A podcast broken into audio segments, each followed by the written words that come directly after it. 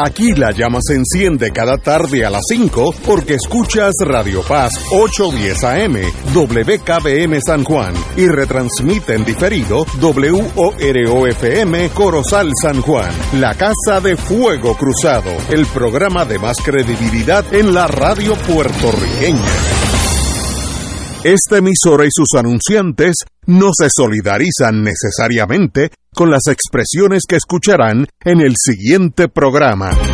Son las 5 de la tarde, hora de escuchar Fuego Cruzado, el programa de más credibilidad en la radio puertorriqueña, en las voces de Ignacio Rivera y sus panelistas invitados con su discusión política dinámica e incisiva de los acontecimientos más importantes del momento. Fuego Cruzado comienza ahora. Muy buenas tardes, amigos y amigas de Fuego Cruzado. Hoy es martes. Tenemos aquí en sustitución a la compañera Guzmán, eh, compañero Anglada. Muy buenas tardes. Buenas tardes, Ignacio. Gracias. Y, me siento honrado nuevamente de sustituir a la compañera María de Lourdes Guzmán. Excelente ser humano. Eh, estamos esperando al compañero Hernández que ya está, estoy seguro que está por llegar, pero empecemos con Fuego Cruzado. Y hoy es el día de la hora de Severino. Y, ahorita viene Severino, ya, ya, ya hablamos y calentamos, calentamos el brazo, así que está listo para las seis. Eh, hay una noticia que yo creo que lleva 40 años de atraso, pero ya llegó.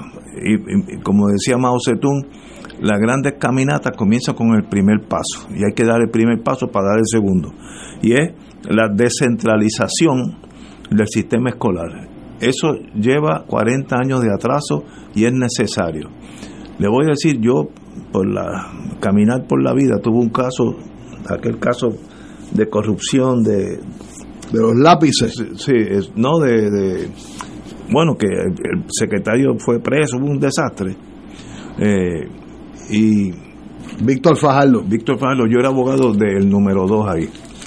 Pero en, hablando, hablando, cuando uno tiene un cliente, uno pues empieza a profundizar y se hacen amigos y empieza a conocer su vida. Y él conocía bastante bien el sistema escolar público puertorriqueño. Y me dijo algo que nunca, nunca se me ha olvidado, y es que para una maestra en adjunta pedir un lápiz, un lápiz 13 personas tenían que pasar sobre esa petición. 13, 1, 3. El distrito, que si, la, que si el headquarter, que si el supervisor. Cuando terminaba el lápiz, había 13 personas que habían pasado sobre esa petición. Lo cual demuestra una obsolescencia absoluta, un sistema que sencillamente no funciona. Eh, yo en esto yo soy, eh, considero que el sistema norteamericano es mucho más eh, práctico, es cada county, aquí sería cada municipio, aquí pues los municipios son tan chiquitos que algunos no pueden manejarlo, pero cada county en Estados Unidos es absolutamente soberano en torno a su sistema educativo. Y se las buscan a, lo, a lo bien en algunos casos y a lo mal en otros. Por ejemplo, mi hija en New Hampshire, se mudó una distancia de dos kilómetros porque cambiaba del county de Manchester al county de Litchfield y las escuelas en Litchfield eran muy superiores a las de Manchester, que estaban a dos kilómetros de distancia. Y bueno, ahí se, ahí se educaron mis, dos nietos, ya, ya se graduaron de high school. Por tanto, tenemos que tener un sistema que si un maestro pide una tiza, eso tiene que ir aquí a San Juan, eh, la burocracia interna, que llegue la solicitud, que pase por el correo de del sistema, que a las dos semanas llega al escritorio de Rodríguez, que se fue de vacaciones, y entonces esas tres semanas no va a pasar nada. O que cada distrito escolar, los que determine eh, eh, el gobierno, podrían ser los distritos políticos, que son siete u ocho, pues eso mismo corre el sistema y sean responsables por, por, esa, por esa realidad. ¿Qué se hace? Pues mira, dando el primer paso. Y en eso felicito al señor gobernador eh, de comenzar algo. Yo sé que no es fácil, va a haber oposición, porque la maquinaria burocrática se defiende. Bueno, trataron de herir a, la pobre elefante Mundi porque se, se lo iban a llevar. Imagínate cambiar un sistema escolar que lleva 50 años de enquilosamiento. Así que, qué bueno, cambiemos, tratemos otro. Es fácil llegar a otra oportunidad, otra posibilidad porque la que tenemos no está funcionando. Tenemos los sistemas que más dinero absorbe y menos produce en el mundo. Así que en ese sentido es tiempo de tratar otra cosa. Si sale bien, bien, y si no, pues aprendemos de los errores. Pero si no se hace nada, seguimos como estamos que un lápiz que se pide en adjunta necesita 13 personas que pasen sobre él para que llegue ese lápiz adjunta. Una cosa sencillamente inoperante. Compañero Anglada. Eh, Ignacio, esa noticia es positiva. Yo anoche vi algo en la televisión eh, a los efectos de que se puedan comprar papeles de inodoro eh, y lápices y bolígrafos y tizas y borradores sin tener que buscar las 13 firmas. Sin embargo, eh, ese gran logro que se ha celebrado del Departamento de Educación es tan solo uno como de 100 o 200 cosas que hay que cambiar a corto plazo. Y voy a dar eh, voy a dar dos ejemplos elementales que tienen que ver mucho con el periodo que se avecina de verano, ¿verdad? Estamos en mayo. Eh, en el sistema escolar, cuando comienza el año escolar, nunca se sabe con seguridad cuáles estudiantes regresan a esa escuela. Nunca se sabe. Y eso, a su vez, genera lo obvio, genera los corre y corre de la falta de maestros al comenzar cada año escolar. O sea, nunca y, y particularmente cuando el joven, el niño o el joven, ¿verdad? O el adolescente, eh, cambia de, eh, de periodo escolar en su vida, o sea, elemental, intermedia, escuela superior. O sea, el que termina el noveno grado, eh, nadie sabe si va a regresar a duodécimo grado. Y nadie sabe a dónde va a regresar, si va a regresar. Si va a regresar. Y siempre repito la misma historia de que la casi totalidad de nuestros clientes en el sistema criminal federal y presumo estatal. Eso iba a decir. Eh, eh, no saben lo que es, graduarse de escuela superior. Y son básicamente analfabetos. Hay una nueva modalidad que es graduarse, entre comillas, graduarse, de algo alternativo a lo que es la escuela superior. Y a mí, yo nunca voy a dejar de comparar cómo era o cómo fue mi escuela superior, ¿verdad? Y estoy siendo injusto. Otra cosa que no, nadie ha dicho nada, nadie ha dicho nada, que es un otro cambio que yo diría que es mucho más importante que el de las pizzas y, y los borradores y los bolígrafos.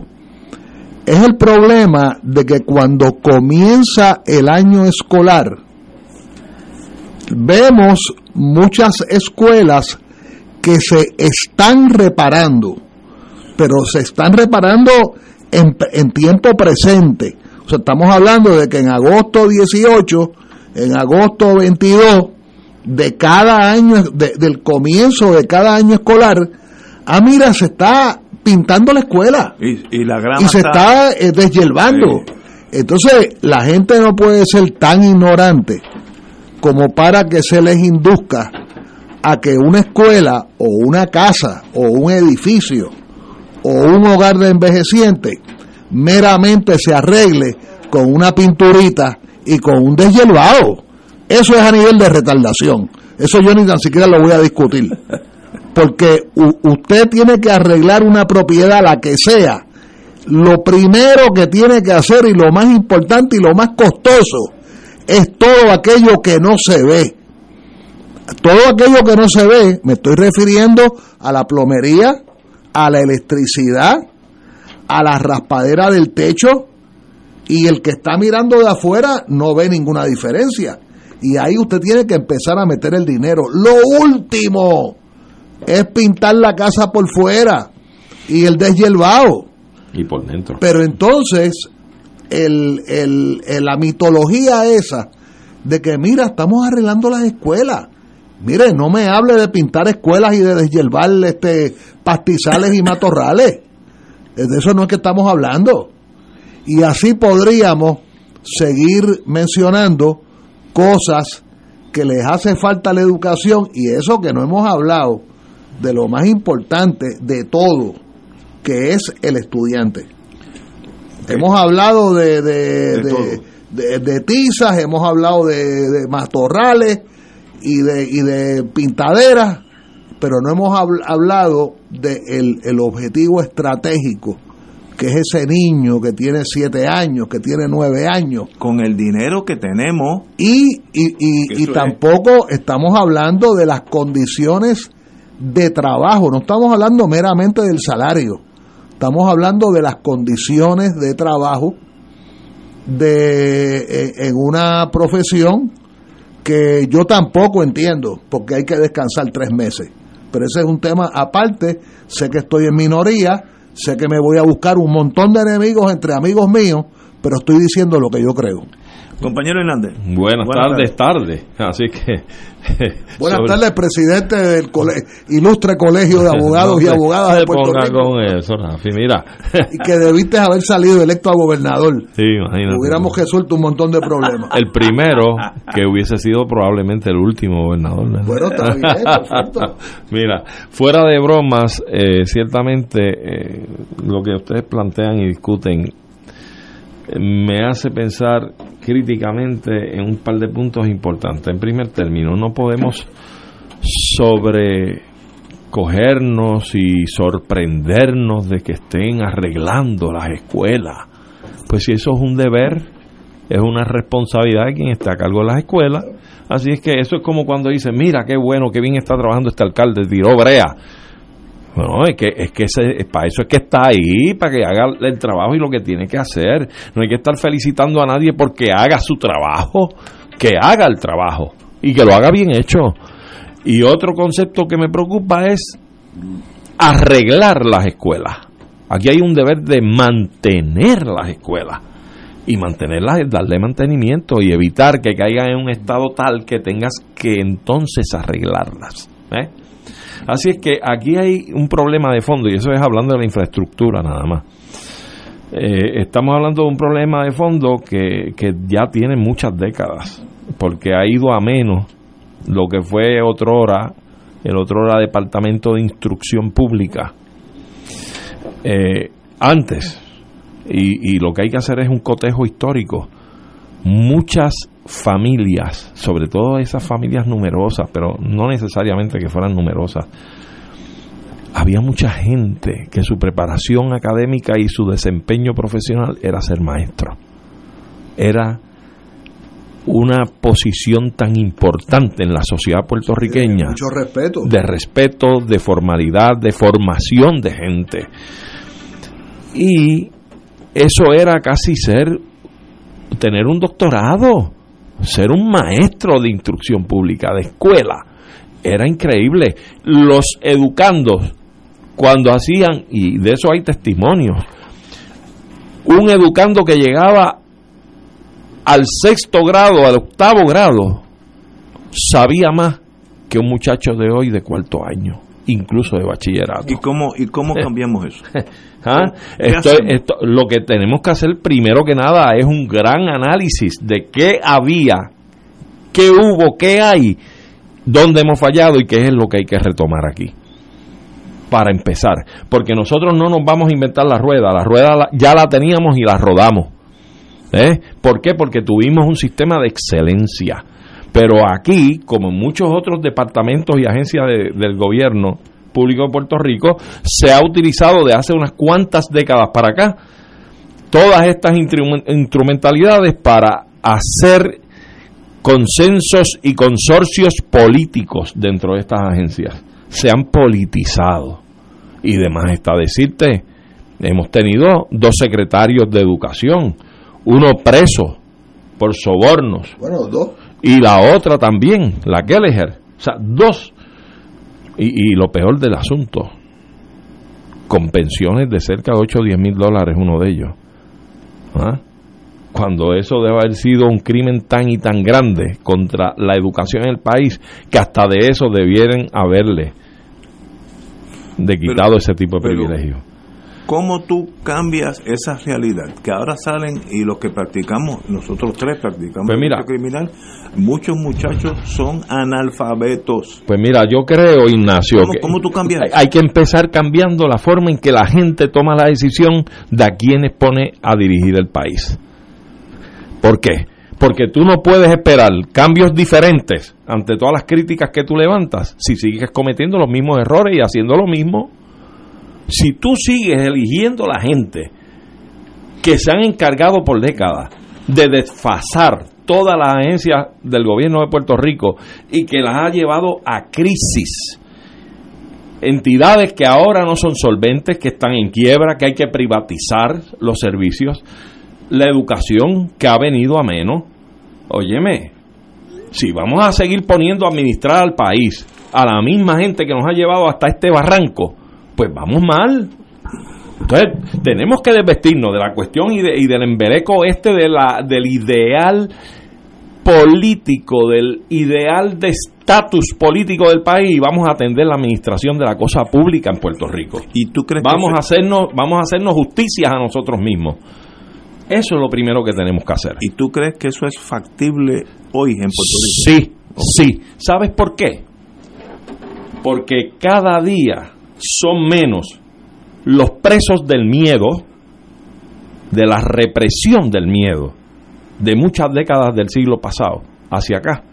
Y cada vez son más los nuevos que no le temen a los viejos cucos de antes. Que tú les hables y dicen, ¿de qué tú me hablas?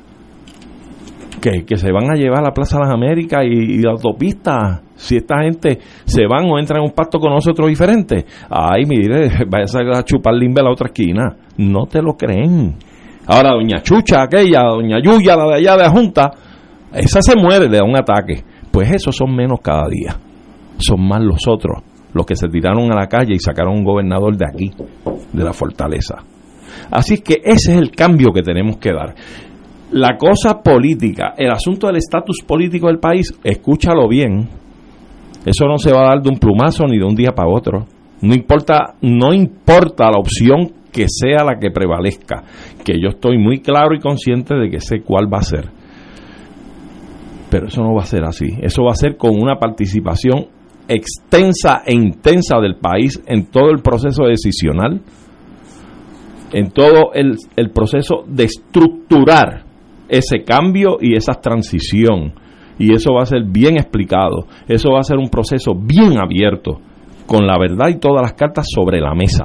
No con fantasías y no con jingles. Así es que esa es la seriedad que amerita a nosotros enfrentar la realidad nuestra y acometer hacia nuestro futuro. Señores, tenemos aquí una pausa, regresamos con este tema de la educación. Fuego Cruzado está contigo en todo Puerto Rico. Celebra en grande los logros de tus seres queridos en el restaurante Mar del Caribe, donde contamos con amplios y acogedores salones para reuniones familiares o corporativas. Restaurante Mar del Caribe te ofrece un variado menú y la mejor comida internacional, exquisitos cortes de carne, osobuco cabrito, chuletón de ternera, gran variedad de mariscos y pescados, langosta, rodaballo y bacalao. Restaurante Mar del Caribe, calle Loiza 2444, Punta Las Marías, 787 5 545-5025. Restaurante Mar del Caribe, tu mejor opción para comer bien. La tecnología avanzada al cuidado de su salud tiene un nombre. Advanced Imaging Interventional Center. Siempre con innovadores servicios en radiología diagnóstica y un personal certificado brindándole confiabilidad con resultados más certeros en todas sus pruebas. Ofrecemos MRI, tomografía computadorizada, angiografía digital, neuroradiología, sonografía y ahora con nuestro nuevo servicio avanzado de PET-CT para pruebas de alta eficiencia. Advanced Imaging, edificio Arturo Cadilla, Centro Médico San Pablo Bayamón, 269-2442.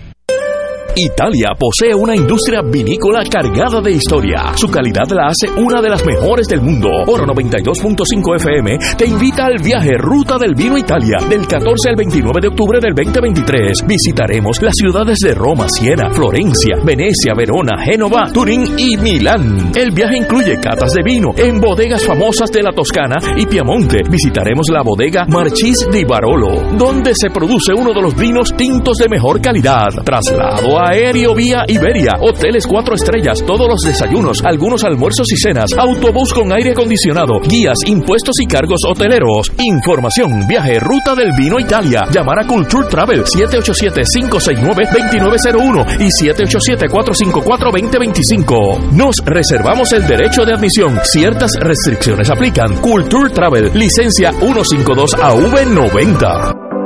Escucha, tu dinero seguro, temas legales, financieros, entrevistas, invitados y mucho más. Todos los miércoles a las 4 y 30. Tu dinero seguro.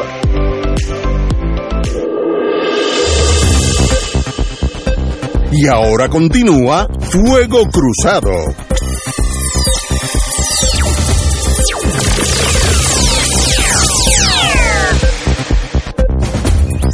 Regresamos, amigos. Bueno, estamos bregando con lo más importante para un país, que es su educación. Si uno está en el servicio, en cualquier servicio de inteligencia, y tú quieres analizar un país, el que tú escojas, lo primero que debes hacer es examinar su servicio público de enseñanza. Y ahí está la geografía del país. Si tú vas a Finlandia, tú vas a ver que las escuelas parecen hoteles de primera, eh, que los maestros tienen unos salarios que aquí son por encima de los gobernadores, etcétera, etcétera. Y tú tienes un país que es el más, el, según las Naciones Unidas, el, primero en educación pública. ¿Por qué no nos copiamos algo de esa gente?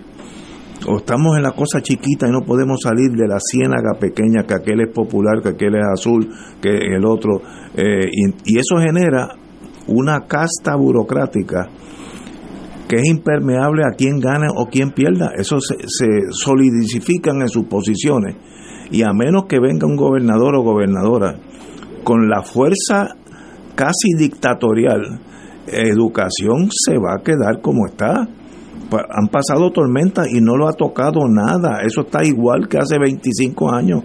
Hay cursos de verano que yo tuve en ese caso que tuve anteriormente, que se, se dan, se cobran, pero nunca se enseñó, fraudulentos completos, pero miles de, miles de, miles de dólares.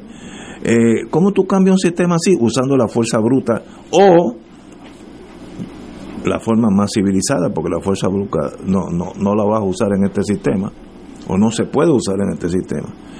La fuerza es haciendo cambios paulatinos que sean imperceptibles a esa burocracia anquilosada y que pueda cambiar algo. Yo creo que poner estos distritos más autónomos es un paso hacia lo correcto.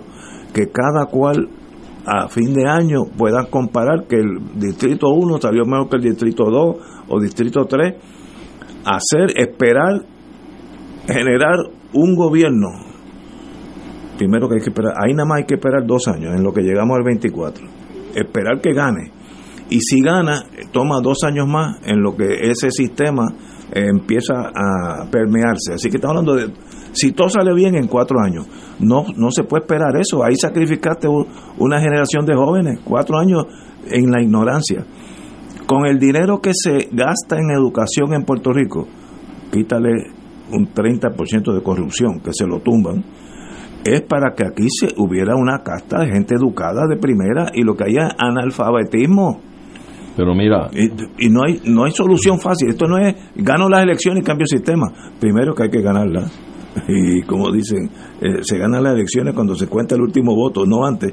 Eh, y, y aunque la gane, tienes que cambiar esa maquinaria que es un, una pirámide de Egipto eh, llena de mugre y corrupción. Eso hay que tumbarlo completo. a eso iba. De nada vale, por otro lado, tú descentralizar, como se anuncia en la prensa hoy, y más o menos dirigir los recursos por los distritos para su manejo y distribución y su utilización.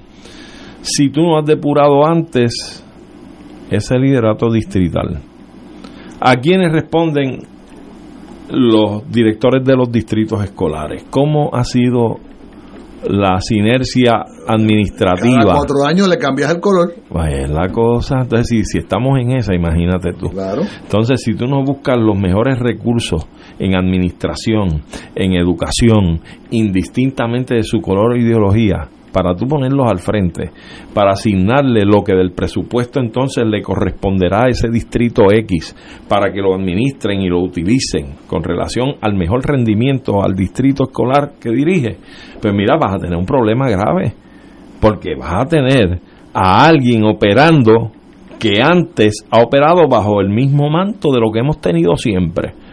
Tú tienes que, que- tienes, tienes que purificar todo el sistema, o sea, por lo menos la cabecera de distrito tú las tienes que, que conformar a un nuevo orden y una nueva óptica. Tú tienes que sacar de ahí un nuevo liderazgo y ponerlo, nuevo liderato y ponerlo en todos esos distritos para entonces acometer con un buen plan de supervisión y seguimiento la asignación de esos fondos por distrito y su, y su utilización. Pero si no has hecho eso, mal veo el asunto y me preocupa que vayan a explotar entonces muchos casos de corrupción en distintos distritos. Pero peor es no hacer nada. Puerto Rico, tú, dame la solución que tú quieras. La única que no es aceptable es no hacer nada. Así llevamos 40 años. Claro. Más de nada 40 ha pasado. años. O más de 40, imagínate. Eh, una, una tragedia que afecta el ser humano que no tiene educación, cae en otros problemas sociales que lo que vivimos todos los días. Eh, Eso es motivo de, de una falta de educación bárbara, con dinero de sobra, que es lo que lo hace más trágico. Eh, yo me acuerdo, después de la guerra de Vietnam, que yo estaba en Hanoi en- con un amigo, íbamos a un sitio y yo vi unos nenitos de 4, 5, 6, 7 años marchando a, marchando con su uniforme el, el lazo rojo y la camisita blanca y unos pantaloncitos cortos kaki marchando a debajo de un árbol como un árbol grande como de mango aquí no sé si era mango y esa era la escuela pues eso es querer funcionar la escuela era un el debajo de un árbol de mango eso lo vi yo con mis ojos Eh, es algo que, impacta ¿por qué? porque obviamente la dirección de ese país Hanoi eh, Vietnam en aquellos años dijo pues el futuro nuestro es educación y va por encima de todo. Ah que no hay escuela. Debajo de los años se debajo de los árboles se enseña. Eso es un gobierno que quiere lograr otras cosas. Aquí si no pasa algo con educación, en 40 años más estamos exactamente donde estamos. Y desgraciadamente, no, no, no quiero sonar cínico, yo lo que veo, si fuera apostador, expuesto a eso. Mírate. Nada va a pasar. Otro subtema con relación a esto de la educación y de cambios que deben hacerse. Aquí hay un titular que dice, enviado por nuestro queridísimo amigo doctor Carlos Severino, un periódico que indica en un titular, académico de Harvard, y lo citan, las escuelas de élite anuncian que volverán al lápiz y al papel y eliminarán las computadoras. ¿Qué usted, qué usted opina? Cuando ahora mismo se ha levantado un ichu con el asunto de la inteligencia artificial, que usted viene y le pide a una computadora con la, inteligencia artificial, le dice, yo quiero un, escrito crítico sobre la obra de El Quijote de la Mancha. Y sale. Y te sale un escrito que, compadre, usted no tiene idea qué genio lo escribió. Y ante esa utilidad de ese tipo de servicio, usted toma el riesgo de que entonces va a estar titulando gente en la academia con este tipo de instrumento y de subterfugio donde tú no provocas la lectura, el criterio crítico, el análisis, porque un botón de una computadora te lo hace todo. Pero la el progreso técnico es indetenible. Sí, pero tiene que saber los niños, darle controles los a niños eso. tienen que aprender computadora las cosas buenas y las cosas malas, ¿no? Claro. Tampoco es a, a lo loco. Pero si tú tienes un sistema educativo donde no se enseñan las computadoras, ese niño tiene una desventaja para el resto de su vida, No. que, que no puede brincarla, no, no, no puede llegar a... Es más, no puede despachar gasolina en un, un lugar porque ya es cuestiones eh, técnicas. Hace unos días yo fui a Buchanan y tuve que pedirle la ayuda a un, un técnico allí, jovencito, y metió el dedo en cuatro cosas y, y me echó gasolina. Pues fíjate, eso- y ese- si ese muchacho no hubiera sido educado, él tampoco me, me Bueno, pudiera eh, ayudar. Y, y si esa experiencia tuya la, traba- la, la transportamos a este titular, pues entonces tú tenías que dar el carro y buscar un caballito para Sí, caminar sí, en el- pues eso no es la solución, es No. un absurdo. A lo que vamos es que presenta unos retos todo esto que hay que sentarse con mucha seriedad a ver de qué forma se reestructuran, porque oye, los avances tecnológicos que para bien sean, que para bien sean. Eso no se puede... No, y es que no se va a detener, pero tienes que tener una óptica muy clara de que tampoco se vayan por la vertiente y que en lugar de aprovecharse y hacer bien, produzcan Pero, unos grandes errores para la humanidad. pero tú crees que en Puerto Rico el sistema educativo puede llegar a, esa, a ese dilema de vamos a enseñar más esto, menos aquello. El sistema educativo no está enseñando, punto. Pues debería ser. Ah, bueno, debería no, serlo. no, no, pues Porque ahora mismo, ¿cuál, ¿cuán mal nos ha servido la tecnología tan avanzada para cada vez crear más armas contra la humanidad? Para poder estar en posición de crear una guerra con simplemente hundir un botón y borrar la humanidad de la Tierra. Para eso es que es buena la, la- la tecnología. Pues yo no la quiero. Si es así, ese avance tecnológico yo no lo intereso. Me puede servir para otras muchas cosas la tecnología, para la salud, para la ciencia, para la naturaleza, para bregar con el cambio climático, pero para lo negativo, que probablemente implica hacerse de miles de millones de dólares en los bolsillos a unos sectores mínimos de la población. Ahí es que tenemos que ¿Y ser cómo- críticos. Pero ¿cómo frenas la tecnología? ¿Cómo, cómo No, tú no, paras no, eso? El uso de la tecnología. pero ¿cómo tú sí, lo pero ¿cómo lo detienes? frena? Pues con eso es que hay que trabajar. Yo no estoy diciendo cómo. Hay que hacerlo. ¿De qué manera? No lo sé. Yo te puedo asegurar que eso no lo detiene nadie. Eso sigue corriendo con los males que conlleva. Que ya la pornografía ha dado un salto de mil veces más, porque ahora eso cualquiera tiene acceso, a, sobre todo la pornografía infantil, que es un crimen. Eh, ¿Sabes? Las, las- los adelantos a veces traen cosas negativas y eso es uno del aspecto, ¿no? Eh, pero educación, si no, si no hacemos nada, nos quedamos como estamos y vamos a ser uno de los países más atrasados del mundo en el sistema educativo. Del mundo estoy hablando. Cuando éramos ejemplos, Cuando, aquí cuando venían, de primera. aquí venían a aprender cómo era nuestro sistema educativo para replicar Pero ya eso, en otros países. ya eso es historia antigua, eso ya no existe. ¿Cómo, ¿Qué hacemos ahora? Pues jeje, no es fácil la, contestación. Vamos a una pausa. Fuego Cruzado está contigo en todo Puerto Rico.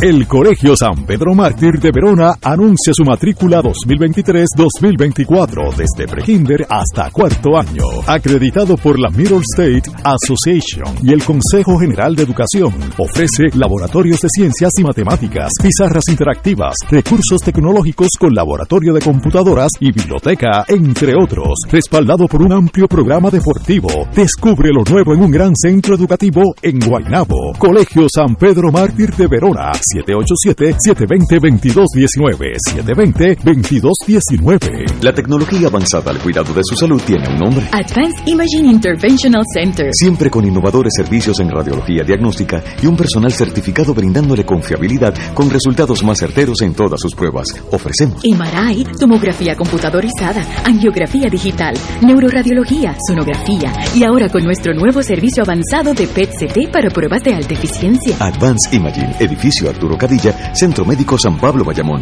269-2442.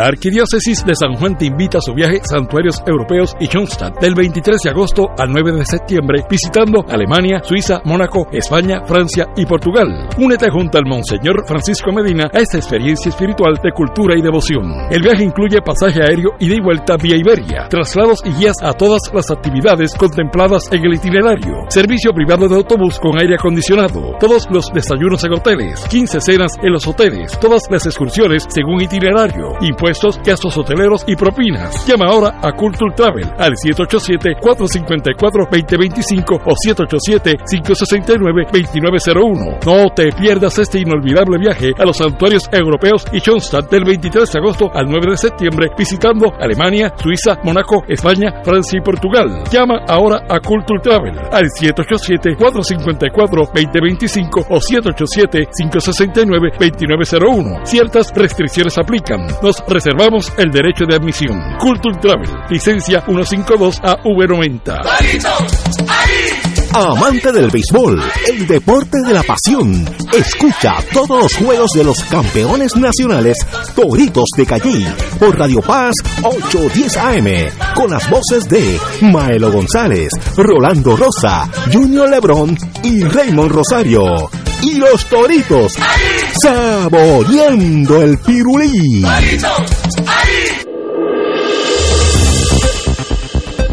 Y ahora continúa Fuego Cruzado.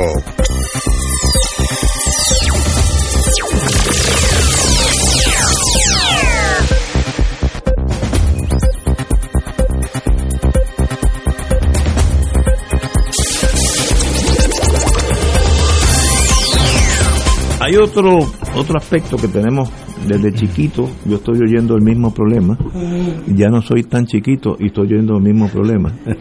Sin aprender del pasado, faltan manos para recoger las cosechas.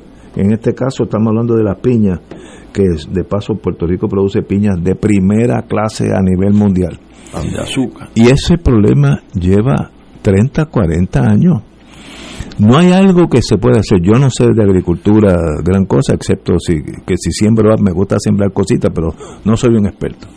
No hay algo que se pueda hacer por el gobierno Sí, para tener algunos incentivos. Estoy pensando, se puede. yo no sé, pero tiene que haber algo. Claro. Pero por, por cómo es que la tasa de participación de Puerto Rico en, la, en lo laboral es 49%. El 51% de la sociedad aquí no está trabajando, o por lo menos trabajando formalmente. Y en esa masa de millones de personas no se puede conseguir cada verano gente para recoger eh, la cosecha. ¿O es que el sistema ya es irrelevante, va a ser más o menos el mismo dinero si trabaja o no trabaja? Que a veces esas ayudas hacen más daño que bien, pero pero ahí eso se va a quedar así, así que ta- tampoco hay que mu- mucho que cambiar. Pero hay algo que se pueda hacer o esta tragedia continuará, como dije, la vengo yendo desde que era chiquito y ya estoy por no ser tan chiquito y la, la misma queja, lo mismo que está hablando de educación, pero aquí en la agricultura, compañero. Pues mira, Ignacio, para comenzar, que ese titular rompió, y anoche, creo que fue anoche, en el noticiario de por la noche, creo que se reportaba, o esta mañana, que se había salvado la situación del recogido de piñas, porque ante el llamado que hizo la persona encargada de la finca o el dueño de la plantación, de que tenía una crisis y que estaba recabando gente interesada en ir a recoger piñas, creo que se desbordó la gente y que adiestraron unos cuantos y tienen a otro grupo más adiestrándolos de cómo se trabaja con el corte y recogido de la piña, pues sabemos que hay unas técnicas para hacerlo y que por lo menos por, por ahora esa situación se superó.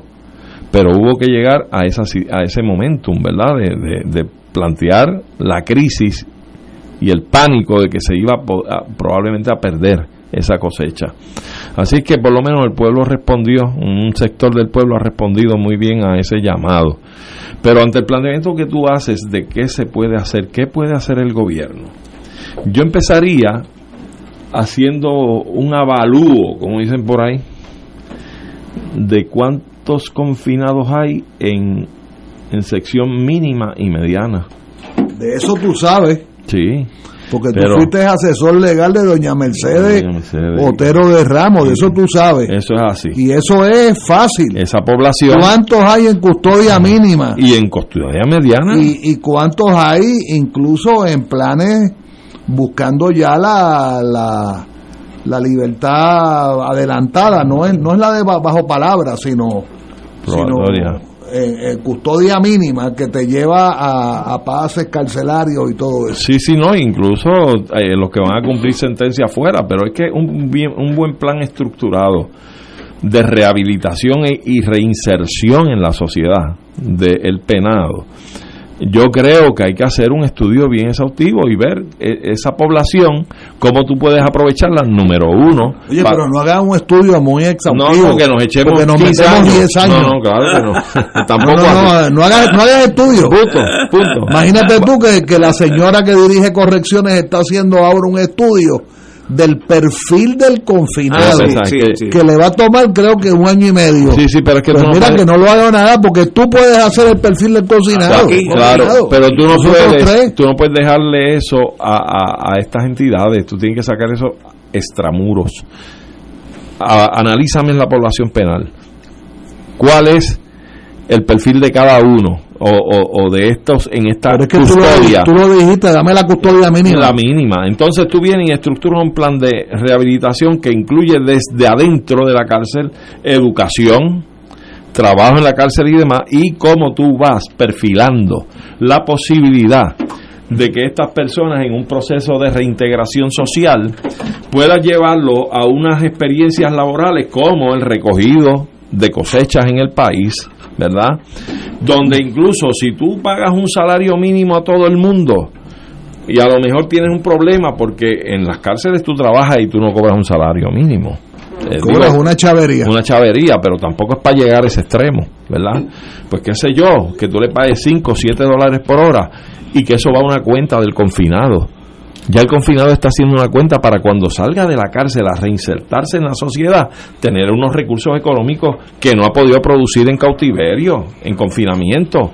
Y entonces, eso tú lo combinas a la misma vez con la posibilidad de que esos pases extendidos, más allá de la, de la laboriosidad en el, en el recogido de cosechas, tener unos edificios, que tantos edificios abandonados hay aquí, de condominios, y hacer unos apartamentos para la convivencia conyugal en los pases de los confinados, donde tú digas, mira, me trabajó toda la semana, tiene pase este fin de semana, pues va para el condominio, el apartamento A17, con su esposa y sus hijos, y va a pasar el, el weekend allí.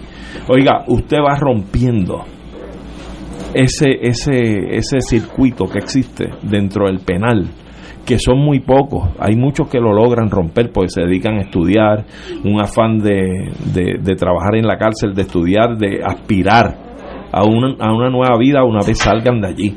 Pero no son todos, porque muchos sucumben a la subsistencia que debe haber dentro del penal, que sabemos que continúa la actividad ilícita dentro de las cárceles. La droga, eh, el pandilleo, la ganga, todo eso ahí, lo hay ahí. Pues entonces, usted tiene que bregar con esa situación y tiene que hacerlo tratando de extramuros, poner las condiciones para que esos confinados puedan. Y a la misma vez estás ayudando a la economía del país. Tú estás ayudando a que esas cosechas sean productivas. Y eso, eso es un solo campo. Puede haber un campo fabril donde tú establezcas fábricas y lo que hacemos, los confinados hacen tablillas de automóviles y hacen muebles. La corporación está, yo no sé no sé si lo siguen haciendo. De hecho, en mi oficina yo tengo un escritorio de secretaria y mi mesa de conferencia, yo fui se la compré a la, a la fábrica de los confinados. Yo fui a comprarlo allí. ¿Tú sabes cuántas piñas se perdieron el año pasado? 50 mil cajas de piña se perdieron porque nadie las recogió. Esa idea tuya, vamos a tratarla, está buena, me, me, me gusta. Hay que, el gobierno, para eso es que uno va cada cuatro años y vota por alguien, es para que busque soluciones, a que algunas van a fracasar, seguro, pero si tú le tiras a la bola, de vez en cuando va- vas a aviatar un hit, La única forma de saberlo es probando. Es probando. Pero sí, sí, sí. lo único que no es aceptable es no hacer nada. Y oye, nosotros estamos en ese en ese marasmo hace dos generaciones. Pero mira, hace años atrás hubo unas comisiones legislativas que fueron a las cárceles, pero ¿sabes para qué? Para organizar el asunto del voto. Y hasta Coquito fue. Sí, me acuerdo, me ¿Te acuerdo. acuerdas de eso? sí, Mira un- para allá, esos son los legisladores que tenemos electos ahí. Yo escuchaba, cuando venía de camino, escuchaba el- la argumentación que hizo Arturo, muy acertada. Y eso quizás también se pueda combinar con los estudiantes universitarios. Claro que sí. Los estudiantes universitarios que eh, el costo educativo cada vez mayor, pues se le puede dar no solamente parte de un sueldo, sino también parte de exenciones de matrícula. Por, cor- por cortar, ¿verdad? Por recoger piña y, y café. Entonces cada verano los estudiantes pueden sufragar varios cursos de su, de su agenda que no tienen que pagar por esa vía. Digo, como ejemplo, como ejemplo, ¿no? Hombre, y- Este, y, eso que tú planteas, Carlos, es algo que yo venía planteando incluso desde la campaña del 2012 cuando aspiré a la, a la cosa política, y es que el currículum escolar debe tener varias cosas insertadas porque es parte de nuestra subsistencia como nación y como pueblo. Las escuelas, hay algunas que lo hacen en algunos distritos o campos del país, pero debe ser general. Las escuelas deben sacar un espacio para educar a los estudiantes a trabajar la tierra y a sembrar. No todos van a salir agricultores, Pero, pero muchos sí. que tengan un conocimiento mínimo. Básico, básico. Porque hasta si tú tienes un patio en tu casa y tú dices, pues mira, los plátanos están a dos dólares en el colmado, pues yo voy a sembrar el mío. Esa experiencia te puede cambiar la vida positivamente. al país.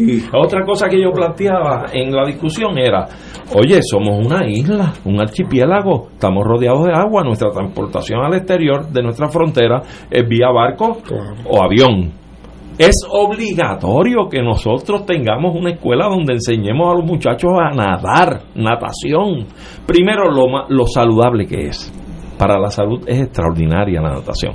Segundo, que es un imperativo. Cuando usted es un isleño, tiene que saber nadar. Y dice, pero ven acá, las escuelas no todas pueden tener piscina. Pues claro que no. Pues usted viene y hace, ahora es que son buenas las APP. Vamos a hablar con el Club de Leones cerca que tiene una piscina. O la casa tal, o el condominio tal, o el club tal. O, sencillamente hacemos una piscina donde puedan aprovecharlas varias escuelas del distrito y usted mueve allí a los estudiantes a coger su clase de natación.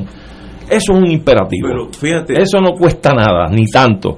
Y estamos manga por hombro. Pero fíjate, Arturo, yo te felicito porque aquí, en- entre nosotros, en este diálogo entre cuatro amigos, tú estás ofreciendo algunas alternativas.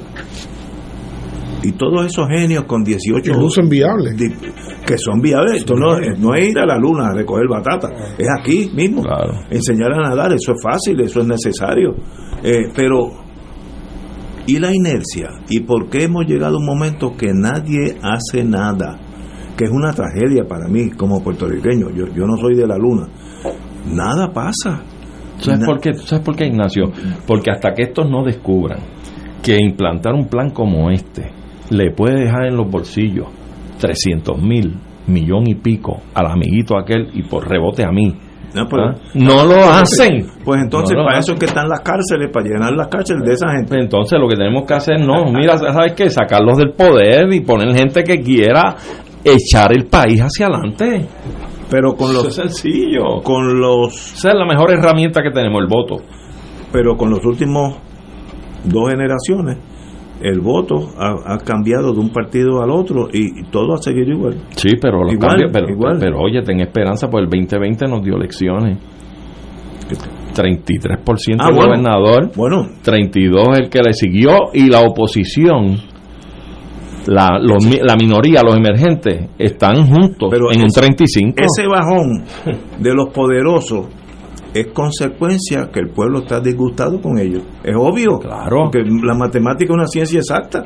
Si tú antes sacabas 50 y ahora sacas 33, pues algo pasó. Compañero, una pregunta. ¿Usted está disgustado también o no? Yo estoy disgustado Bueno, con, entonces, con el manejo. Pues tenemos que hablar algo después porque Pero- usted me está cometiendo un error en la conclusión. el manejo. El manejo. Pero no, pero Él buscó su propia salida. Chacho.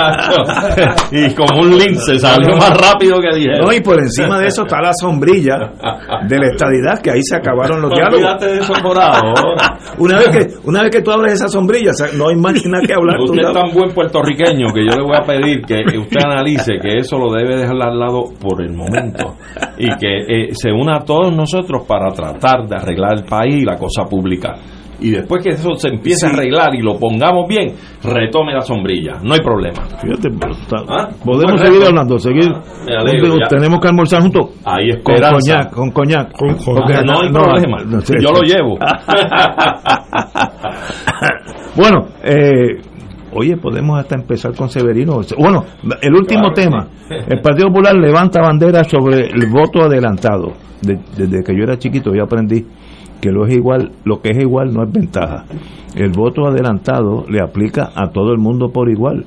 Lo que pasó la última vez es que el PNP brincó como un tigre que se le va detrás de una cebra y, y- y utilizó el, el voto adelantado, el voto a los eh, encamados, etcétera. Movió sus huestes para que ese voto encajara en el Partido Nuevo y estuvo casi solo en esa faena.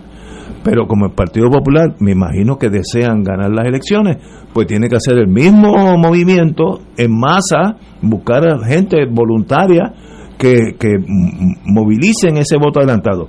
¿Cómo lo sé yo? Por una experiencia propia. Yo estoy en casa dos o tres, no, una semana antes de la votación, tal vez hasta más. Y me tocó a la puerta, como yo estoy en la dirección del condominio, pues uno abre y uno, piensa que es alguien que le pasó algo. Una jovencita, yo tendría, parecía de 17 o 18 años, muy bien parecida. Eh, ¿Usted es Ignacio Rivera? Sí, yo pensaba algo del condominio, Diga, dígame. Este, ¿Usted quiere votar por adelantado? Y digo, ¿y usted no es de aquí? No, es que yo estoy, eh, si desea votar adelantado, eh, pues mire, no, dije, no, yo, muchas gracias, pero yo voy a votar personalmente en dos semanas, lo que sea. Pero, pero entonces ella vino y me, di- me, me dijo dos preguntas que dije, "Pues, aquí hay un plan. Me dijo, ¿usted sabe dónde vive el doctor tal? No voy a decir el nombre. Y la señora tal, que yo sé que son estadistas hasta lejos. ¿Y por qué ella tenía la lista de los estadistas de Torre de la Reina y nadie vino del Partido Popular? Pues eh, no es culpa del PNP, es culpa de los, populares que no hicieron su trabajo. Lo que es igual no es ventaja. El voto adelantado le aplica a todo el mundo. Ahora usted tiene que moverse y los encamados y todo lo que usted quiera. Eh, así que en ese sentido no hay que echarle la culpa al PNP y la echarle la culpa a los que no usaron esa arma. Ignacio, y eso me da oportunidad para narrar un poco cuál ha sido mi experiencia en las últimas elecciones. Que sido- Cuando todos queríamos que Arturo gobernara Puerto Rico, el compañero que tenemos aquí al frente, yo fui funcionario de colegio y posteriormente he sido funcionario de colegio de manera ininterrumpida por el Partido Independentista Puertorriqueño. A lo que yo voy es a lo siguiente.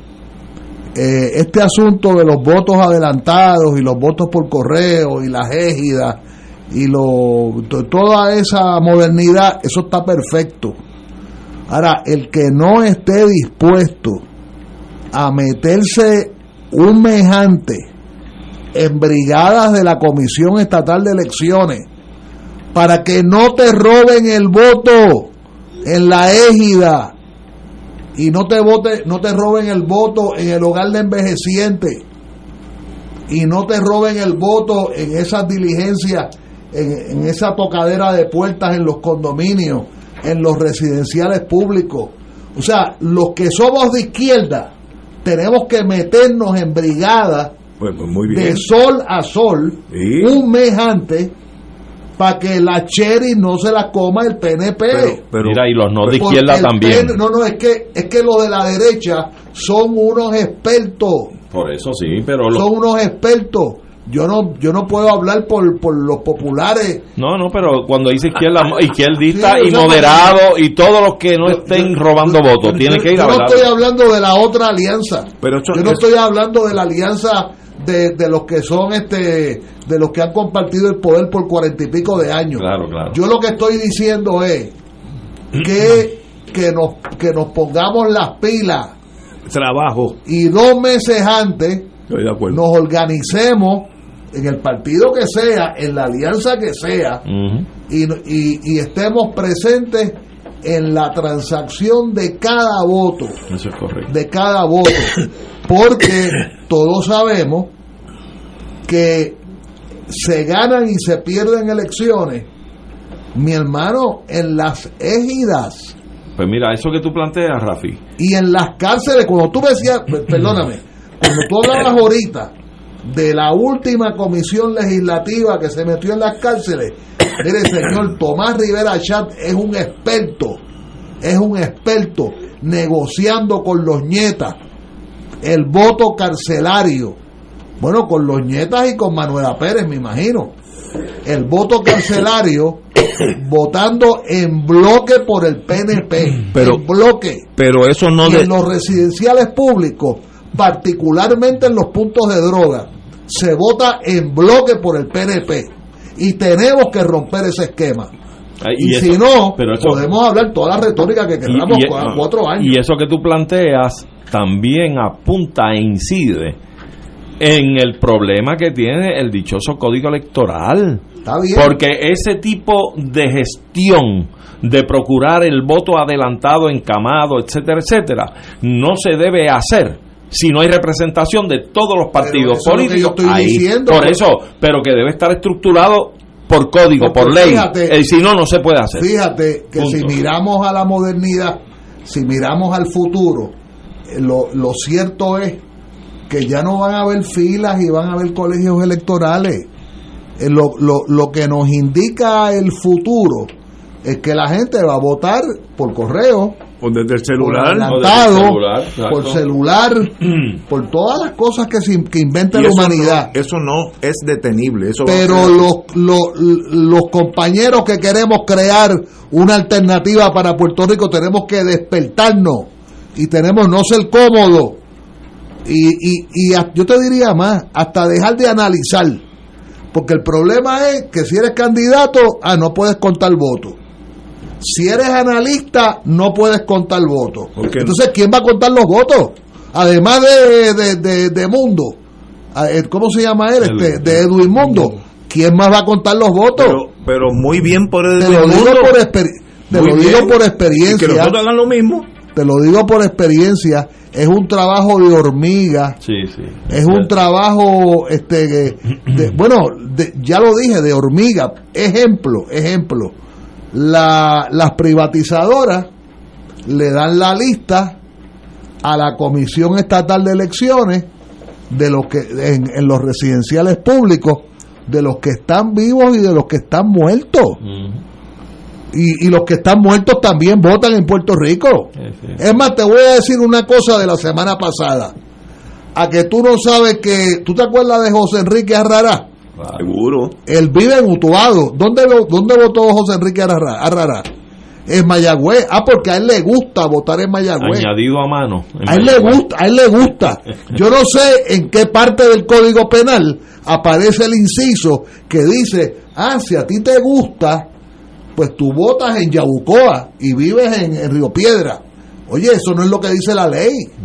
Pero, ok, pero, pero estamos yéndonos por la tangente. Es. El PNP se movilizó en el 20, cogió a todo el mundo de sorpresa. Ahora, si los coge de sorpresa de nuevo, el problema es de ustedes. No, no, no, no, no, el, pro- el problema es no. Sí, va- eh, yo estoy seguro que el PNP va a salir con la misma fuerza que No, salió. Sí, pero es que el Pero- problema es estructural. Yo estoy de acuerdo con Ignacio los efectos de, como dirían los muchachos en la calle, vamos a meternos las manos Sí, pero el día de las pero elecciones. el problema es estructural. Porque si tú estructuralmente no en el código, en si en el código electoral tú impones que para buscar ese voto adelantado o encamado tiene que haber representación de todos los partidos políticos, si no la hay, no lo Pues, puedes buscar, es lo ahí tú trancas el asunto. No, lo que pasa Sí, pero es- tú lo dices de voluntariedad, porque hoy no hay una obligación en el código Lo que te que quiero lo exija. es, lo que te, si tú no das cara, Tienes que enmendar si el tú no das cara, el mayoritario, el que se inventó la, la pillería, va solo, mi hermano. Pues claro. Y tú te quedas analizando y te quedas la retórica y en la placita de Roosevelt y en las tonterías. Vamos a meternos las manos. Claro. Es lo que estoy planteando. Es que estamos de acuerdo, pero la visión sí- tuya es operacional de hacer las cosas. Exacto. No, no es hablar de las cosas. Y el, y hacerlas. el planteamiento mío es que eso está bien, pero debe estar adosado además con lo estructural. Pero que en el- el código establezca que si no van los, todos los representantes de los partidos allí, no puede ir nadie a buscar ningún Pero, voto. Pero- pero- pero- el censo tienes que tener cuidado Ajá. porque si no va alguien sería poder de veto y entonces nadie hace nada. Eso hay que trabajarlo. Pero eso es lo que pero, pero, pero ese- están hablando de cosas que no van a suceder. El código elect- electoral no va a tener eso para las próximas elecciones. Pues claro. No, no lo va a tener. Ahora, la única solución es yo hago- que dice a- Rafi. lo que dice Anglada. Sí. Pues yo, yo voy al mismo condominio, una vez que se vaya la muchacha del PNP, me tocan a la puerta la muchacha del partido Victoria Ciudadana Popular, lo que tú quieras. ¿Por qué no lo hicieron? Por dejadez, cansancio, este, vagancia. Ahora el PNP yo te aseguro, aseguro, yo conozco por mi muchacho. debilidad. O debilidad, Debilidad o que no tienen la gente. Yo te aseguro que el PNP en las próximas elecciones va a tener la misma maquinaria buscando los mismos votos. Eso, una botella de vino al que, al que, al que quiera perder una Fácil, botella de fácil. Y es probable que sí. Lo que yo espero es que no vaya a tener los mismos votos. ¿Cómo que los votos? Que van a Ah. ser menos. Van a No, ser no, menos no, los yo- votos que va a conseguir. Bueno, si están en 33, que bajar a un 30 doñame. pero, pero se gana con un voto. Si bajas a 30 y los otros están en 27, tú ganaste anyway. Sí. El sistema nuestro es winner takes all. Pero si viene un caballito nuevo y pasa Ah, bueno, con un 31. No, no. No si gana. bien Victoria Ciudadana. Mira, donde yo conté votos en el 2020, me dijeron que íbamos a haber tres personas de la representación. Aparecí yo. Y aparecí yo en el medio del COVID con la edad que tengo, jugándome la presa, porque estaba el COVID a palo limpio, y las otras dos personas no aparecieron. Y no Punto. COVID. Y se acabó. Oye, No pero, no, no, no aparecieron. Oye, con esa disciplina que tú tienes. Y yo lo que estoy planteando es meterle, meterle el pecho a esto. Vamos a pelear. Vamos, Así- a, vamos a pelear. Anglada, así a que- meternos las manos en la calle eh, en el buen sentido de la palabra. Estoy hablando Sí, de de poéticamente. trabajo. Vamos a amanecernos. Pero es que y así, vamos a dedicarle un mes antes de las elecciones para que nos ganen en la raya. Mm. así Vamos es a ver. Así es que se ganan, con trabajo. No es dando discursos en el Ateneo. Exacto. Eso es chulo, pero una vez que termine el discurso, el mismo. se- se- Ten cuidado que Severino algún día va a presidir el Ateneo puertorriqueño. Vamos a una pausa y Yo- yo estuve- Yo regresamos. estuve en la Junta allí muchos Ay, años. ese hombre ha estado en todos los sitios. La, la pasé Va- bien. la pasé Vamos a la pausa y regresamos con la hora de Severino. Fuego Cruzado está contigo en todo Puerto Rico.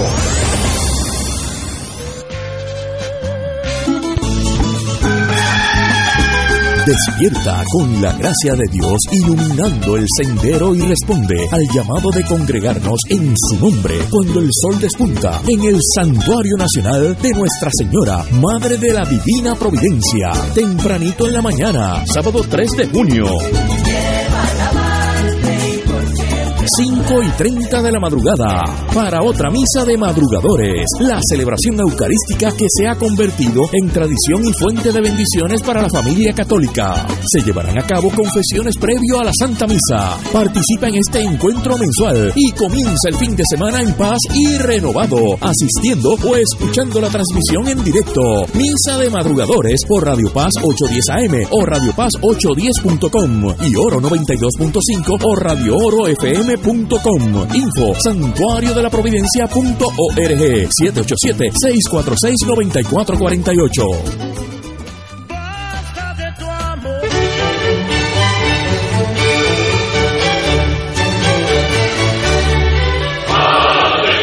Reina del cielo, alégrate, aleluya. Porque el que mereciste llevar en tu seno, Resucitó como lo había dicho, aleluya. ruega por nosotros a Dios, Gózate y alégrate, Virgen María, aleluya. porque ha resucitado Dios verdaderamente. Oremos. Oh Dios, que por la resurrección de tu Hijo, nuestro Señor Jesucristo, has llenado el mundo de alegría. Concédenos, por intercesión de su Madre, la Virgen María, llegar a alcanzar los gozos eternos por Jesucristo nuestro Señor. Gloria al Padre, al Hijo y al Espíritu Santo. como era en un principio, ahora y siempre, por los siglos de los siglos. Amén.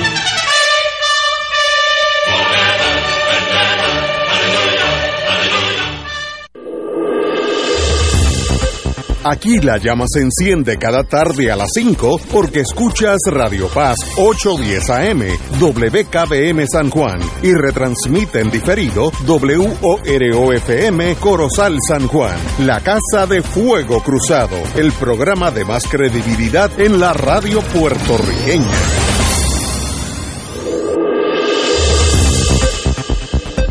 Y ahora continúa Fuego Cruzado.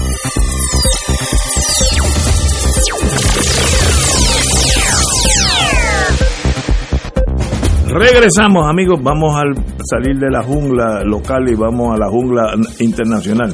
Muy buenas tardes, compañero Severino, doctor. Saludos, buenas tardes a ustedes y buenas tardes a toda la radio audiencia. Tenemos que ser serios ahora porque llegó el rector. Háblame de la reunión de los G7. Primero, ¿qué son los G7 en Hiroshima? ¿Para qué se reunieron tanta gente tan importante y qué lograron si algo? Bueno, sí, el, el G7 es una cumbre que se viene celebrando desde hace varias décadas. Eh, no es la forma únicamente de G7, sino que ha ido cambiando a través del tiempo. La intención del G7 es una intención eh, que podemos decir que es postguerra, post Segunda Guerra Mundial, de reunir a las economías más fuertes del mundo, eh, las economías que estaban al frente del proceso de Bretton Woods y de las garantías de respaldo en, en, el dólar como moneda fuerte del mundo, el sistema financiero en general, eh, con el Banco Mundial, el Fondo Monetario Internacional y otros organismos subsidiarios, eh, ha sufrido, como dije, cambios eh, en algún momento ha sido G8, en algún momento ha sido G6. Eh, de hecho, se reunieron aquí en Puerto Rico una vez en los setenta y pico, que hubo una gran marcha. ¿Tú te, tú te acordarás de eso? Una gran marcha que hubo en la marcha, la, marcha de los gobernadores. La, pique, la de, adolescentes. Yo era, yo, yo era un Yo, niño. Si te enseño mi foto, me estoy incriminando. Ah, bueno, no, no, pues no le enseñes, no le enseñes. no la le enseñes. No le había traído ese punto. Sí, pero fue grande. Pero, pero el, el G7 pues, eh, agrupa eh, ciertamente a, a esas economías.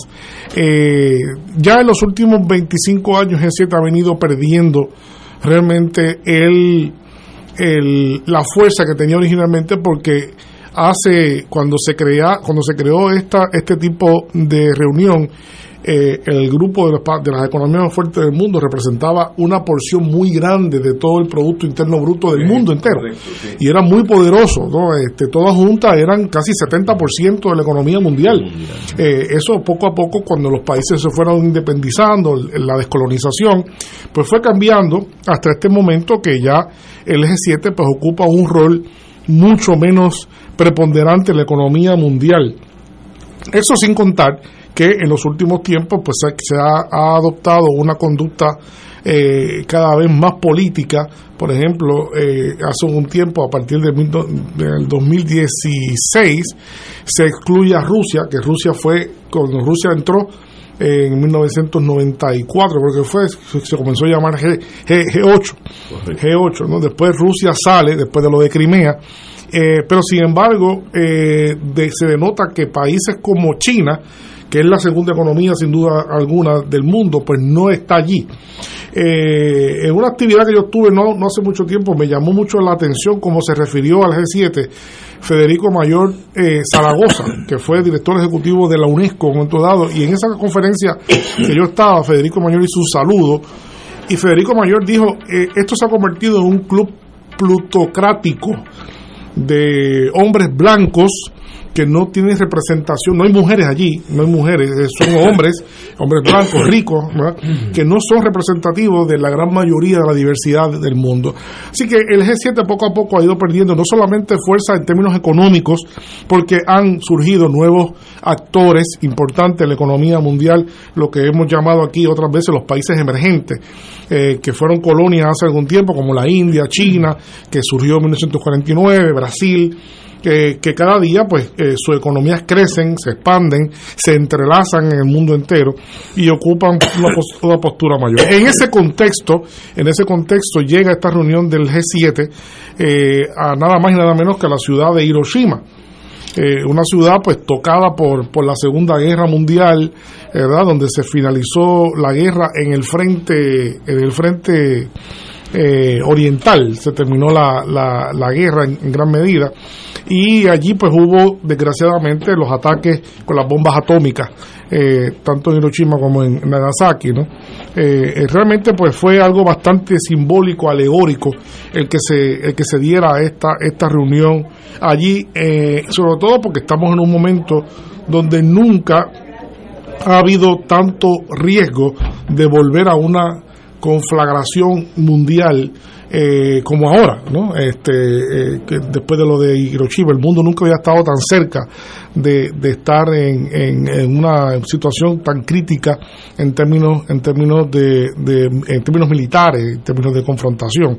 Así que eh, ese es el G7 que, que se reúne, que se reunió allí. Eh, realmente pues eh, poco se pudo atender realmente como se esperaba como mucha gente esperaba que se atendieran los grandes problemas económicos que sufre en la globalidad en general sino que eh, se trabajó se, las personas que más cerca han estado allí han llamado a que ha sido una cumbre básicamente dirigida a atacar a China eh, ha sido una cumbre mayormente de de, de mucha confrontación, eh, tanto con, con China como con Rusia, que denota esa realidad de esa fragmentación en que estamos en el mundo multipolar. De un lado el G7, que representa ese mundo creado en 1945 y que pretende reservar eh, la forma, esa arquitectura eh, financiera económica que se creó en ese momento versus un nuevo eh, grupo de países que son los que están pues llamando a que se cambie ese modelo eh, encabezado ciertamente por China que es el país ¿verdad? como hemos dicho la segunda gran economía del mundo y que en algún momento pues eh, eh, todos los pronósticos indican que se convertirá en la primera economía eh, del, del mundo así que muy complicada muy complicada realmente esa esa reunión y sobre todo pues eh, como hemos dicho ya denota eh, que el, el G7 no tiene eh, realmente esa fuerza que tenía, ese, ese predominio económico que tenía, ese vigor eh, de décadas atrás, por mucho se ha quedado con nuevos eh, eh, nuevos actores que están ahora allí en ese. Invitaron, de hecho, de hecho sea de paso, yo creo que para subsanar la no invitación de China se invitó a la India y se invitó a, a Brasil. Estuvo Lula da Silva, pero ciertamente pues el no invitar a la mayor economía del mundo pues deja, deja mucho que decir de un- de una organización que aspira a reunir a las mayores economías del mundo. Muchas de las economías que están allí hoy, que son parte de ese, como eh, el Reino Unido, eh, tiene la economía de la India es más grande que la del Reino Unido. Eh, la economía de, la India es más grande que la de Italia. Eh, eh, la de Brasil está por ahí también. O sea que son países que han venido a menos de lo que fueron en su época de esplendor claro. colonial y neocolonial. ¿no? Así que el mundo ha sufrido muchos cambios que se reflejan realmente en, ese, en esa agrupación del, del G7. Mira, y, Carlos, este, ciertamente eso que tú planteas es muy significativo, que teniendo esa característica, eh, eh, el, lo medular o lo- el átomo que los nuclea, ¿verdad? El asunto económico a estos, a estos socios del club, eh, hayan dejado fuera una economía como China. Yo creo que patenta o subraya eh, y probablemente pretendan eh, de alguna manera o forma, no sé si muy correctamente, eh, tratar de enfocar que en efecto la guerra económica que existe, pues es una guerra económica, la que existe entre China y los Estados Unidos y otras economías del mundo. Eh, creo que lo último que he estado viendo eh, es la guerra con relación a los microchips y la cosa tecnológica. Sí, ese es el último capítulo. Sí, este, China se ha puesto a- a a al rebote, o sea, a contestar a la contraofensiva. Sí, Y, es, y es un duro golpe para Estados Unidos en términos de lo que ha habido, pero veo eso por un lado y veo también el que un personaje que fue invitado allí también y se reunió con varios de los mandatarios de allí, inclusive a Biden de Estados Unidos, fue Zelensky. Fue Zelensky, De, de- de correcto. Ucrania. Entonces Correcto. veo como que la mesa está servida en dos salones a la vez. ¿verdad? Uno es dando una impresión de un apoyo de todo este club económico a un país que está en guerra y por otro lado excluyendo a una de las economías más fuertes del mundo en la otra mesa del otro salón sobre los asuntos y los aspectos económicos. Así que un tanto como que se fracciona la cosa, que dicho sea de paso, varias de estas economías yo creo que sí mantienen buenos negocios con, con, con, China, inclusive. No, no, no, no, eh, es que China es el principal socio comercial, de todos es la potencia comercial del mundo, sin duda alguna. Pero ahora que tú dices eso también vale la pena destacar, a propósito de eso que tú dices, que, que la invitación de, de Lula, pues resultó ser una, una un poco incómoda, porque Lula no desaprovechó la oportunidad para hacer eh, algunas críticas importantes. Primero, eh, Lula argumentó allí eh, muy fuertemente sobre el rol del Fondo Monetario Internacional y la actuación que tiene con respecto a Argentina. Y le pidió particularmente, hizo un llamado desde allí, desde el foro del G7, al Fondo Monetario a suavizar y a tratar de ser más condescendiente con la deuda de Argentina. Sabemos que Argentina está pasando por un momento muy delicado, muy muy muy complicado en términos financieros y económicos. Así que eh, Lula desde allí, este, que se había comprometido ya con Alberto Fernández, este, la última reunión que tuvieron, así lo cumplió hacerlo. Y sobre todo, eh, otra, otro aspecto interesante de la presencia de Lula en, en la reunión fue eh, que hizo una crítica precisamente a la presencia de Zelensky allí, porque eh, eh, en vez de ocuparse el G7 con sanar la, la economía mundial, y cuando, cuando él dice sanar la economía mundial se refiere a eliminar el factor del, del conflicto, de la guerra, como un elemento que ha resultado ser algo que ha incrementado o ha sido en detrimento de los indicadores económicos principales, sobre todo la distorsión del mercado energético y por consecuencia y por cascada el, aumento de todos los precios que, se, que ha habido eh, por el aumento del costo del, transporte, ¿verdad? Eh, obviamente que, es clave en la circulación de las mercancías, que gran parte de ellas vienen del, del, oriente, de, China y de algunos países cercanos. Así que, eh, dicho sea de paso, pues el, el G7 no logró realmente una ruptura de su patrón histórico, eh, no logró romper con las críticas que se están haciendo. Eh, y yo creo que el G7 debe hacerse una mirada, una introspección pronto eh, para poder volver a tener, si, si desean, algún tipo de vigencia en, la esfera global como la tuvo anteriormente.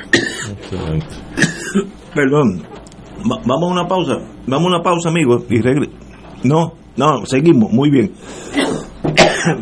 Eh, perdón, Carlos, te quería preguntar, vi una foto de una cumbre de el iraní y el indonesio, que son obviamente ambas eh, también potencias económicas. Eh, sí, Indonesia, sobre todo, más que, Indonesia más que, más que Irán. Eh, es una de las grandes potencias y uno de, creo que el cuarto país en población del, mundo. Y, también leí, la estaba tratando de buscar, acaba de, encontrar, creo que en China, 200 toneladas de oro. Ah, ¿Tú leíste eso? Sí, sí, ahí, sí, sí, sí. Se está buscando, eh, se ha incrementado la búsqueda de oro en muchas partes. En China se consiguió oro, se consiguió en Irán en Irán también se consiguió un gran depósito de oro. en, Uganda también, ¿verdad? Eh, eh, no sé si en Uganda, eso no lo he escuchado, pero sí sé al menos que hay, ha habido descubrimientos importantes en China y en, Irán. Sí, eso sí. Pero minas de oro. Minas de oro, minas de oro, reservas. reservas, sí, sí, en forma, en forma de mina. De hecho, vale la pena también decir que paralela, eh, en un mundo Tal y como lo dijo eh, en la reunión de Davos, vivimos una globalización fragmentada. Y en esa fragmentación eh, que hemos ido esbozando también en lo que hemos estado diciendo, debemos añadir que concurrente, casi concurrentemente se estaba reuniendo con el G7 China, precisamente que no estuvo invitado al G7, invitó a todos los países de Asia Central a una cumbre eh, para la ruta de la, de la, seda. Eh, así que, eh, claro, esto no es nada casual, esto es una guerra geopolítica, ¿no? Y entonces uno, uno no, a mí no me invitan aquí, pero entonces yo, a la misma vez que tú te reúnes acá y no me invitas, yo hago entonces una, una reunión de fuerza eh, eh, con todos estos países del Turquestán, ¿verdad? De, del, de Centroasia, que van a ser clave en el establecimiento de la, de la ruta de la seda.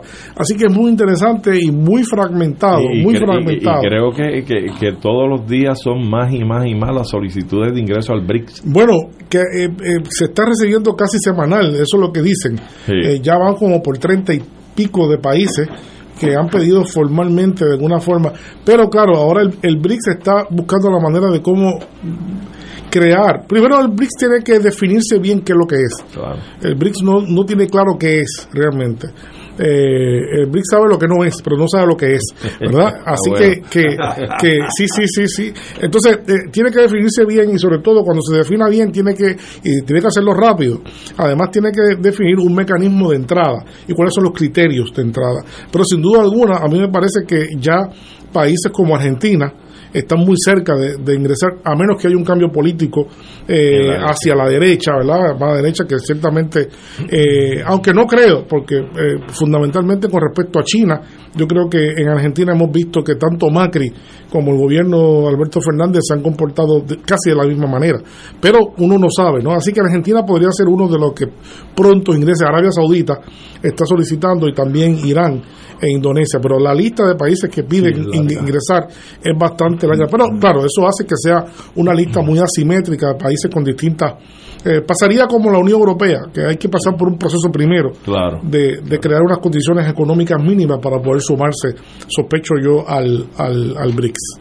Háblame de Grecia. que Bueno, en, Grecia hubo elecciones, este no tuvieron gran eh, gran cobertura, como si tuvo las elecciones de, de, Turquía, que acapararon mucho la atención. Mucha gente pensó que, la, y yo, yo coincido, que las elecciones de Turquía posiblemente eran las elecciones más importantes de este año, ¿verdad? Por lo, por lo simbólico que todavía no ha culminado, eso culmina pronto la semana que viene con, con, la segunda vuelta, pero en, en Grecia hubo elecciones y es interesante lo que sucedió en, en Grecia por distintas razones, pero eh, ciertamente el partido en el gobierno que se llama Nueva Democracia, el Partido Nueva Democracia. ¿Es de derecha o de izquierda? Es de derecha, eh, eh, dice centro derecha, pero yo diría que es de derecha, bastante bastante radical, bastante radical, anti, anti extranjero, anti euroescéptica, ¿verdad? Este, En algún sentido, eh, bastante fuerte del primer ministro Mitsotakis,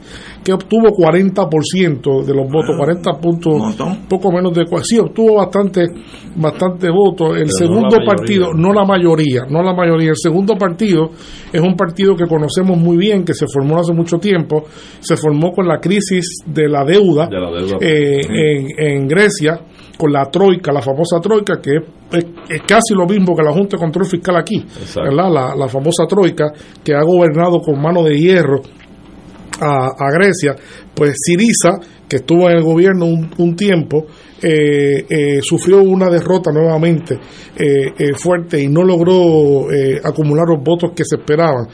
tuvieron 20%, 20%, la mitad del primer partido y tuvo un crecimiento, sí, un crecimiento que es extraño para el, contexto europeo porque los partidos socialdemócratas han ido en picada todos en, en, el continente. Sin embargo, uno de los partidos socialdemócratas más fuertes e históricos de, de Europa, el PASOK, que es el Partido Socialista eh, griego, de, del, ustedes recordarán aquel famoso primer ministro que tuvo Grecia, eh, Papandreou, tú, lo, sí, que fue Georgi, eh, Papandreou, ¿verdad? Que, fue el creador y líder máximo por mucho tiempo, pues había venido a, menos y ahora pues logró un, un repunte de 11 de 11%, de 11% y con, con eh, eh, bastante escaños. ¿no? Y finalmente que es un partido siempre histórico fuerte en el paisaje político eh, griego, el Partido Comunista, el Partido Comunista que también creció logrando 7.22% del voto. Esos fueron los cuatro, los cuatro partidos que más votos lograron en, en Grecia. Sin embargo, se parte de la premisa que no van a poder conformar una coalición de gobierno, no van a poder conformar lo que es nueva, nueva, nueva democracia eh, no va a poder entrar con Siriza bajo ningún concepto, que serían los únicos dos que podrían dar el 50%. Así que dándose por descontado que Siriza no va a entrar ni, Nueva Democracia porque se repele, que está en polo totalmente distinto, eh, se parte de la premisa de que va a haber una, una no, no, no una segunda vuelta, una nueva elección. Oh. En este caso no es, no es segunda vuelta, esta, esta es una nueva elección para ver si en esa nueva elección eh, se coagula una, una tipo de alianza que permita 50 más 1, porque estas son elecciones parlamentarias de 50, que hay que acumular 50 más 1, que es lo que tú estás hablando ahorita, ¿no? De que hablábamos en la hora anterior del, 30%, ¿no? Eh, eh, es algo muy, una idea muy fuerte en la democracia que nadie puede gobernar si no tiene 50%. ¿no? Lamentablemente aquí no funciona así y en, y en Estados Unidos, ¿verdad? En general y otros países también. Pero es importante el caso de, Grecia, porque Grecia eh, fue donde ha habido unas crisis muy importantes en los últimos 15 años a partir de la deuda. Y hubo este momento dado tan crítico para, para la condición europea, cuando el ministro de Economía de, de Siriza, cuando estaba en, el gobierno, Barus, Barusakis, se fue a entrevistar con, con el, el, el, comisionado de la, de, la, de la Comisión Europea y, para pedirle que ellos habían ganado y que tenían un mandato popular para acabar con todos los requerimientos de la Troika, ¿verdad?, que había impuesto. Y eh, fue un momento muy interesante porque sencillamente, no recuerdo el nombre, ahora se me escapa el nombre del, del, comisionado en ese momento, y le dijo, usted puede haber ganado y usted se cree que porque ustedes ganen una elección, nosotros vamos a estar, cada vez que gane alguien en una elección, vamos a estar cambiando lo que son las políticas europeas.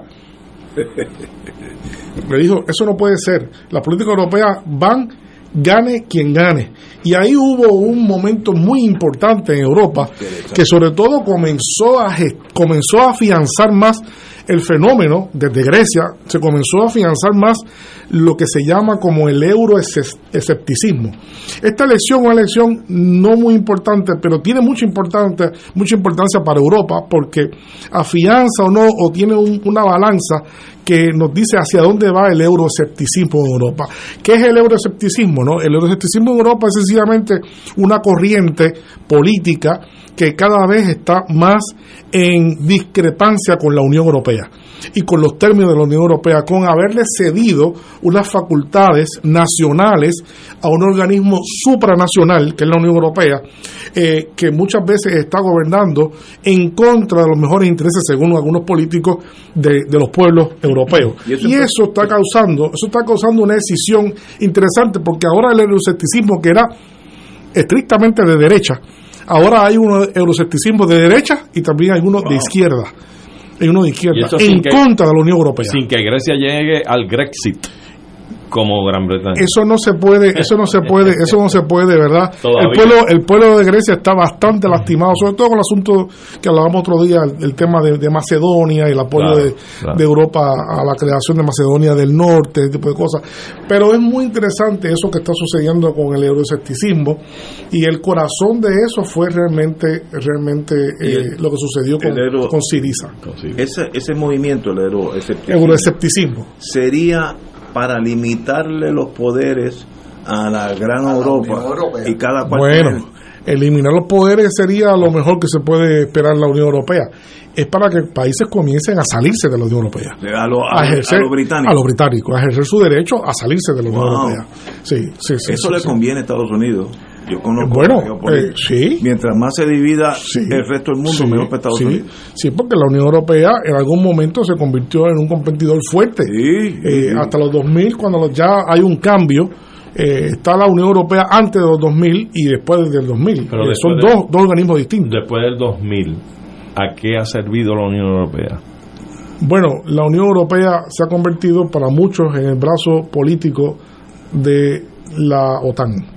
Por lo tanto, por lo tanto, pienso yo que el la fragmentación de la Unión Europea también puede convenir a otros países como decir Rusia, China, una economía potente, porque creo que, puede haber repartición inclusive claro, siembra de grandes intereses. Claro, claro, el paisaje se pone más complicado. Más complicado. Más complicado. En, Europa el país ancla sigue siendo Alemania, ese es el poder Bueno, económico sí, estoy hablando. Sí, pero ahora mismo, ahora mismo Europa no tiene un liderato claro. No lo tiene, en términos políticos. Y económicamente, pues Alemania ha sufrido, tiene unos indicadores económicos bastante venidos a menos.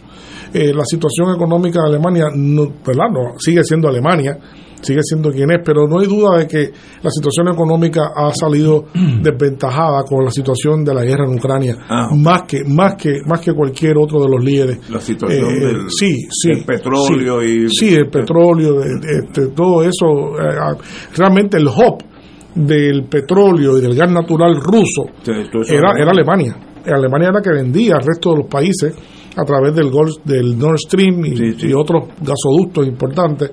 Así que el golpe mayor en términos de la disrupción del mercado energético lo ha sufrido realmente, lo ha sufrido realmente Alemania. Así que eh, ahora mismo la Unión Europea carece de un liderato claro. ¿Quién es la cabeza?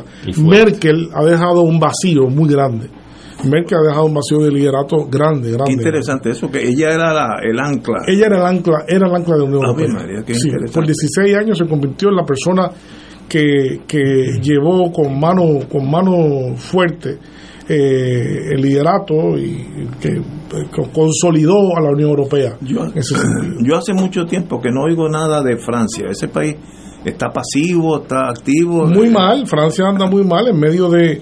Francia es otro capítulo de lo mismo que le pasó a Grecia. Ok. Eh, sabemos que en Francia ha habido protestas multitudinarias en contra de la reforma, pero ciertamente la reforma es un pre- la reforma al sistema de pensiones en Francia no solo es una medida francesa, sino es una medida de la Comisión Europea, ¿verdad? Que Francia tiene invierte demasiado dinero en, en, en algunos ámbitos de, de su presupuesto para asuntos sociales y la Unión la, la Comisión Europea tiene unos unos topes en ese sentido. Así que Europa actúa eh, sobre Francia y, y realmente eh, no ha tenido margen ninguno para poder ceder Macron. No porque no haya querido, posiblemente él lo hubiese detenido y que sea el próximo el que lo resuelva, pero no ha podido hacerlo porque la Comisión Europea este, ha estado fuertemente detrás de todo este proceso, igual como le pasó a, a- a Grecia.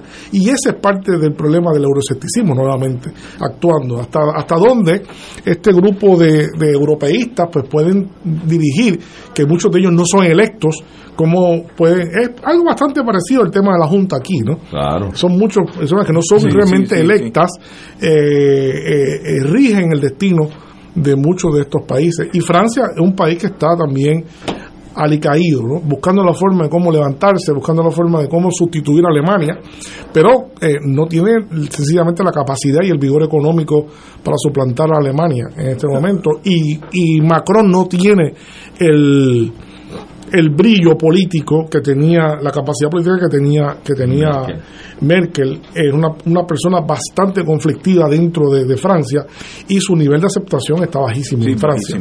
Tenemos que ir a una pausa, amigos, y regresamos con Fuego Cruzado. Fuego Cruzado está contigo en todo Puerto Rico. Quieren que me retire solo porque soy mayor. Pretenden tomar decisiones por mí.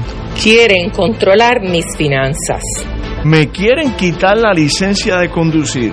Piensan que no puedo aprender cosas nuevas. En el mes del adulto mayor, reafirmo que mi vida la defino yo. Detén el edadismo o discrimen por edad ya. El futuro también es nuestro. Mensaje de AARP Puerto Rico. Oro 92.5 FM te invita al viaje Ruta del Vino Italia del 14 al 29 de octubre del 2023. Visitaremos las ciudades de Roma, Siena, Florencia, Venecia, Verona, Génova, Turín y Milán. El viaje incluye catas de vino en bodegas de la Toscana y Piamonte, traslados aéreo vía Iberia, hoteles cuatro estrellas, todos los desayunos, algunos almuerzos y cenas, autobús con aire acondicionado, guías, impuestos y cargos hoteleros. Información Culture Travel 787 569-2901 y 787-459-2025. Nos reservamos el derecho de admisión. Culture Travel, licencia 152AV90.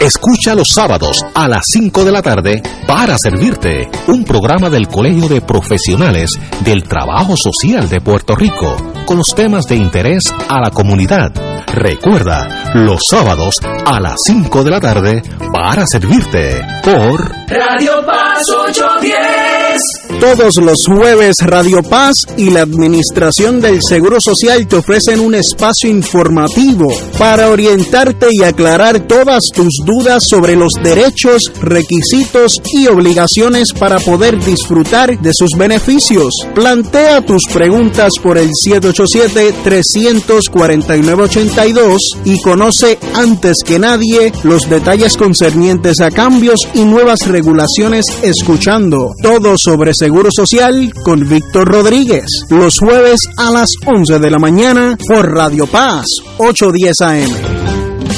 Radio Paz te ofrece el mejor motivo para levantarte temprano y disfrutar el comienzo de un nuevo día de lunes a viernes con Enrique Liboy y Radio Paz en la mañana. La dosis perfecta de noticias, deportes y éxitos musicales de todos los tiempos, humor y curiosidades, calendario de actividades y tus peticiones musicales por el 787 300 4982. Conéctate con el 810 AM de lunes a viernes con Enrique Liboy y Radio Paz en la mañana.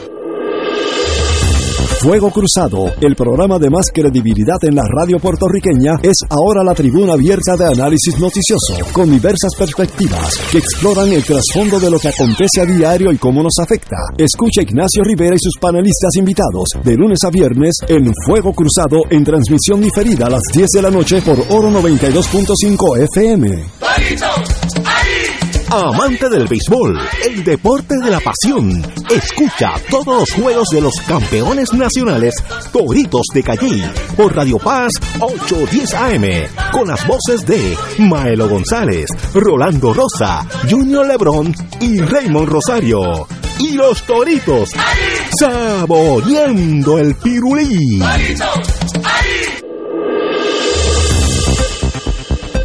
Y ahora continúa Fuego Cruzado. Regresamos amigos y amigas de Fuego Cruzado. Háblame del Ecuador. Ahora pues, venimos para nuestro continente. Bueno, el Ecuador no anda, anda, Están sin gobierno. anda sí. revuelto. no ha estado fácil. Eh, quizá a manera de reflexión podemos comenzar diciendo que a veces hay errores políticos que se pagan muy caros. Eh, posiblemente eh, lo que mucha gente comentó en algún momento cuando el presidente Lazo se aventuró a plantear un referendo muy ambicioso y cuando se aventuró también junto a las elecciones intermedias hacer ese referendo eh, tenía muy pocas muy pocas posibilidades de salir airoso. Y, y en esas elecciones en ese referendo salió eh, derrotado de forma aplastante su partido. Y a partir de ese momento la oposición ha estado eh, realmente tremendamente activa, como oliendo sangre, oliendo la debilidad que entró realmente el presidente Lazo y la oposición se ha agarrado de eso y ha crecido hasta que realmente lo lograron acorralar en un, en un juicio eh, político eh, ante unos indicadores también de aceptación muy muy muy malos en una situación terrible de narcotráfico de criminalidad en el país el deterioro de, la, de los asuntos sociales del trabajo eh, la inflación una serie de, de indicadores muy malos que han llevado a la población mayoritaria del país a tener bastante aversión en contra del presidente Lazo. Eh, dicho eso, pues era obvio que estaba preparado ya su comparecencia ante la eh, ante el Parlamento eh, como una interpelación eh, de la cual no se iba a salvar. Eso eh, era y tenía como posibilidad tenía como posibilidad ejecutar una disposición constitucional que se llama eh, le llaman popularmente la muerte cruzada eh, y la muerte cruzada no es otra cosa que ante la posibilidad eh, eh, de que el presidente fuera destituido por el Congreso, antes de que lo destituyeran, él disolvió eh, eh, decidió disolver el Parlamento para que no lo para que no lo destituyeran. Que fue exactamente lo que hizo Pedro Castillo. Exactamente lo que hizo Pedro Castillo. Eso, pues no, no. En el caso de aquí, eh, también por disposición constitucional. Claro, Sí, sí, también. sí. am- Pero en ¿qué- ambas son disposiciones constitucionales ¿Qué legales. conlleva, ¿Qué conlleva eso? Lo que conlleva eso es que eh, al activar la muerte cruzada eh, queda inhabilitada el Congreso. El Congreso sale de su ejecución, eh, se disuelve de inmediato. El presidente eh, convoca para seis meses eh, elecciones. Adelanta las elecciones seis, eh, claro, pero en un plazo no más de seis meses. Desde, Eh, desde que se. desde que se estableció la, la- La muerte la muerte cruzada y entonces el presidente gobierna por decreto por esos seis meses gobierna por decreto Y ahora está así Ecuador. y ahora Sí. ahora mismo Ecuador está sin asamblea constitucional está el presidente Lazo gobernando por por decreto y ya está ya está ya ha sido fijado el plazo de las próximas elecciones y ahora está todo en una en una, una situación convulsa, de repente todos los partidos, todos los movimientos están haciendo sus composiciones de lugar, identificando candidatos, candidatas, identificando alianzas. Este, se presupone, se presupone, porque el, el partido que más logró eh, repunte en esas elecciones intermedias y en contra del referendo que hizo Lazo fue la Revolución Ciudadana. Se presupone que la Revolución Ciudadana posiblemente sea el mayor beneficiario de este proceso. Eh, y pero todavía no queda claro quién va a ser su candidato. Porque Correa no puede regresar porque tiene una orden de arresto. Correa no puede regresar, Correa no puede regresar, pero se piensa que puede ser Arauz, el que fue el presidente, el candidato a presidente pasado, que perdió por muy poco margen, perdió, eh, de hecho, Arauz ha sido asesor de Lula, eh, asesor económico de Lula en Brasil, ahora un economista, eh, tiene un, un gran prestigio, Eh, pero eh, sí, están habiendo distintas eh, candidaturas, Yacu Pérez, que es del sector indigenista, más de derecha, eh, este, Leonardo Isa, que es el presidente actual de, de la CONAIE, parece que se, se comenta de una asociación, hablando de una alianza con la, eh, la Revolución Ciudadana. Eh, así que está todo el mundo buscando la forma ¿Eso de... ganador?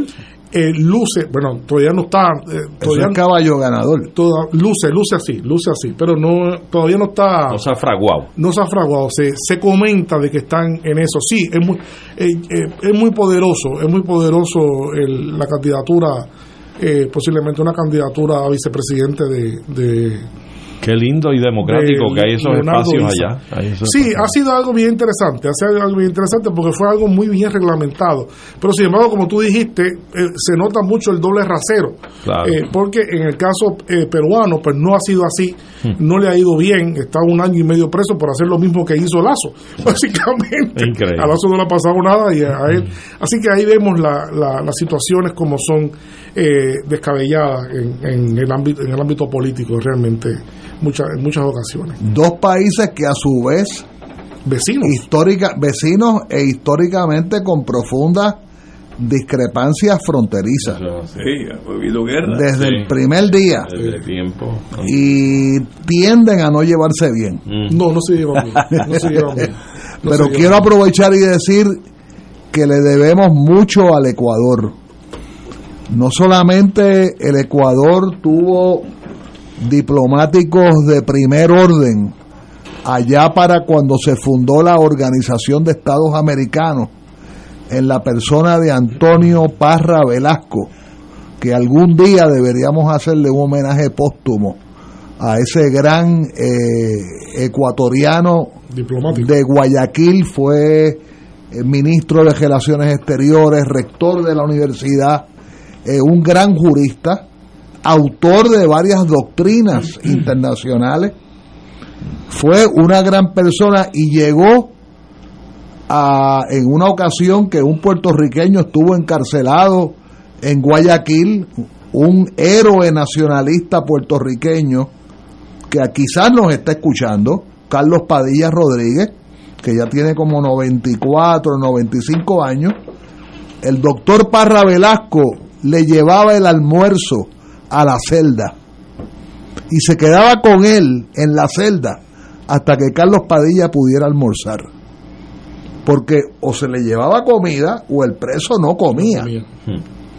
Y posteriormente, dando un salto de pértiga, en el año 72, un joven e- diplomático ecuatoriano que también está vivo, Horacio Sevilla Borja, muy amigo de Rubén Berríos Martínez y de Fernando Martín, pero además fue un gran amigo de Juan Maribra.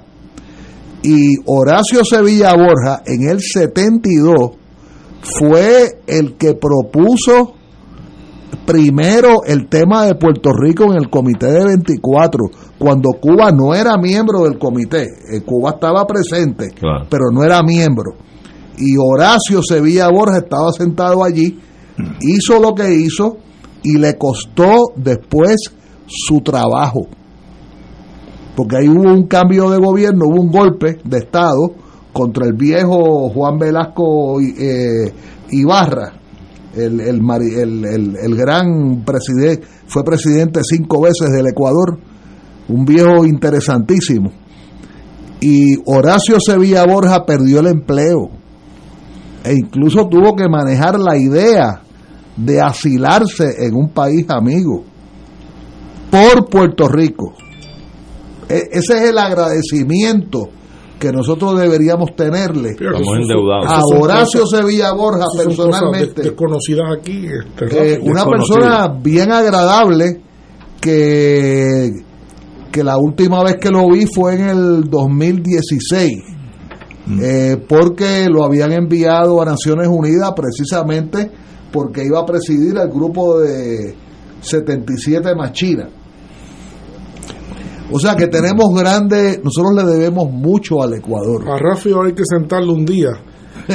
sentarlo con una grabadora Sí, exacto, y cogerlo sí, porque sí. sí, porque decirle hace un libro que se llame Rafi Un- Unlimited es que el libro no- nunca Pero- termino de escribirlo Yo, creo- yo creo que un día no va a dar, Carlos. no no no no no no no yo dije un día porque Para empezar, para sí sí empezar. para empezar porque tiene que comenzar por otra un día persona que hizo mucho trabajo en el Ecuador en, en épocas pretéritas, en el siglo XX, Juan Antonio Correter.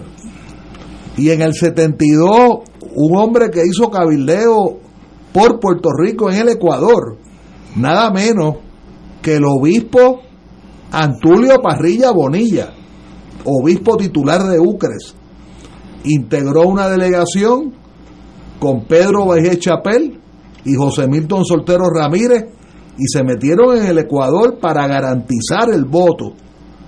Eso es cuando Puerto Rico no existía en la agenda del Comité Comité de de 24.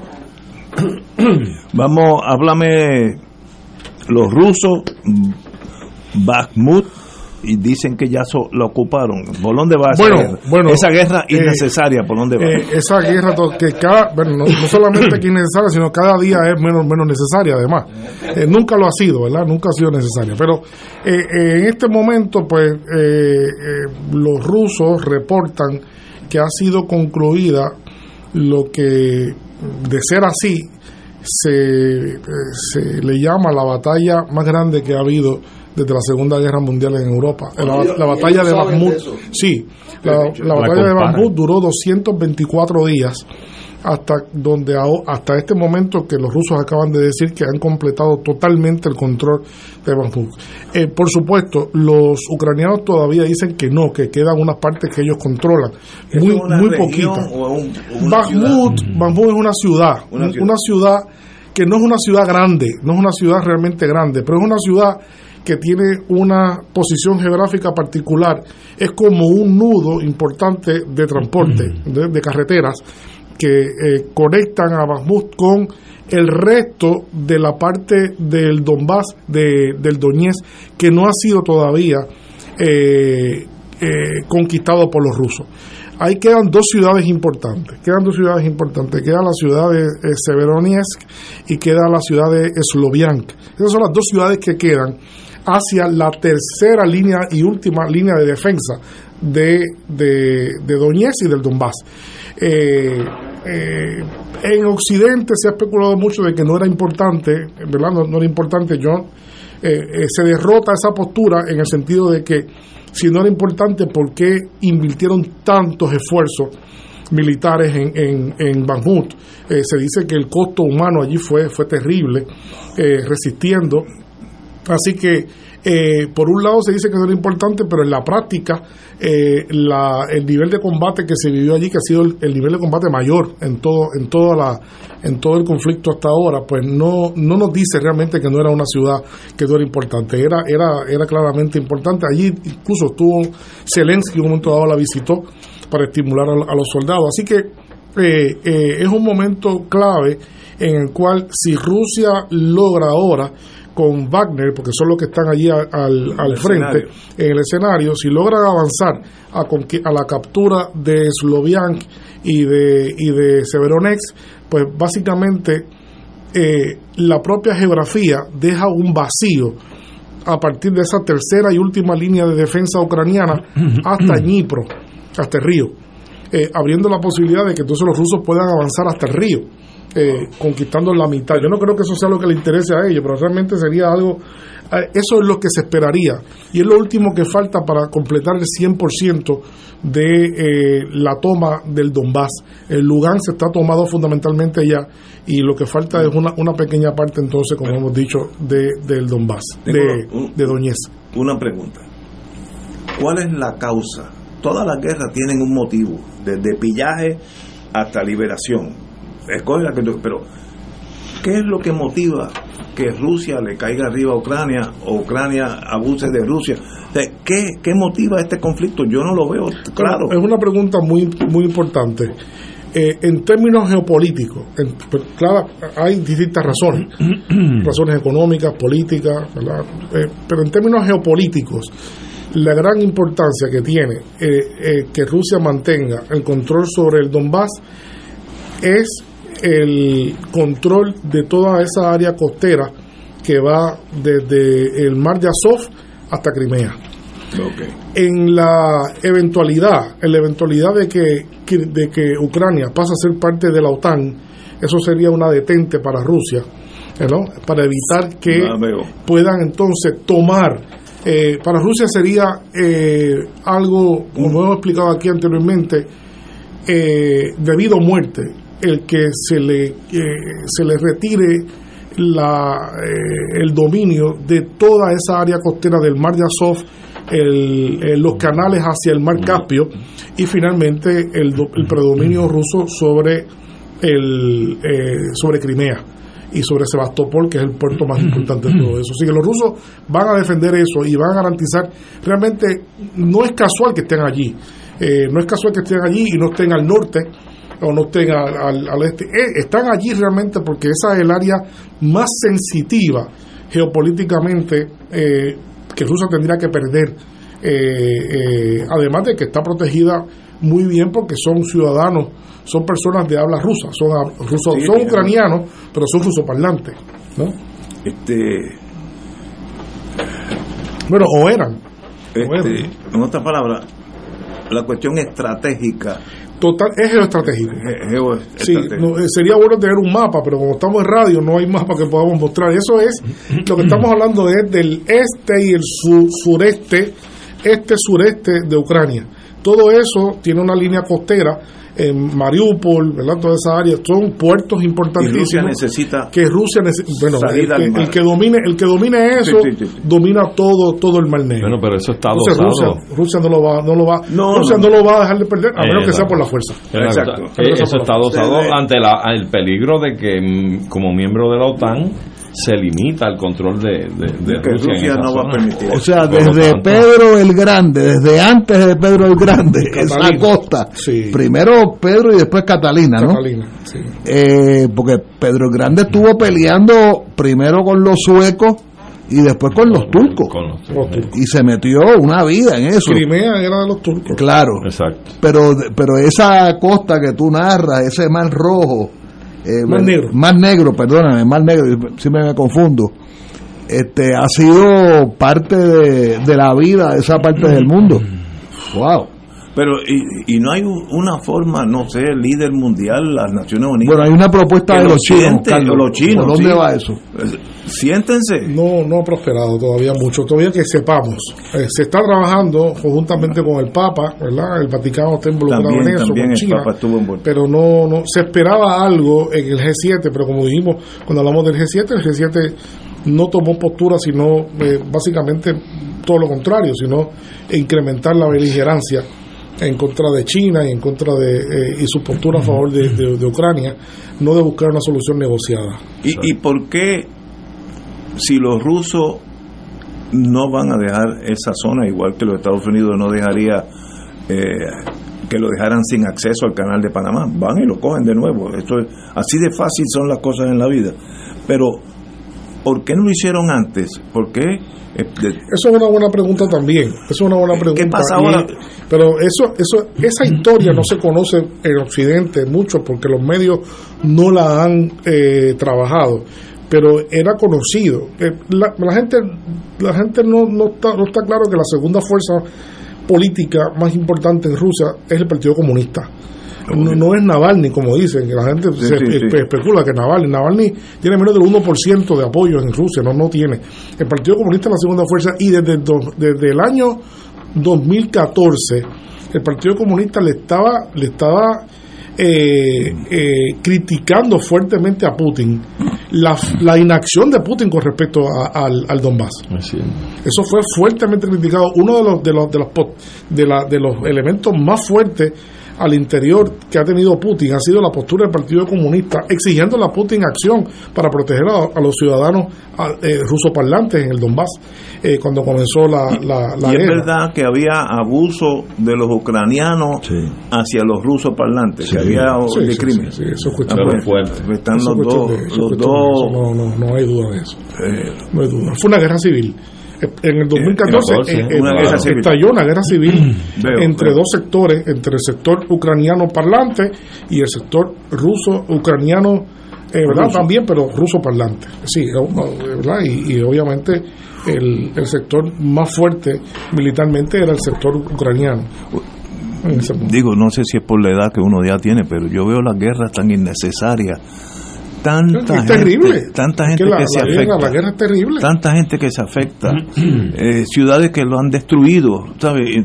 No hay otra forma de sentarse en una mesa eh, y dialogar, pero todavía tal vez estamos soñando. Oye Ignacio, y antes de que nos vayamos, una noticia buena. Producto de un operativo conjunto. Ah, oye, sí.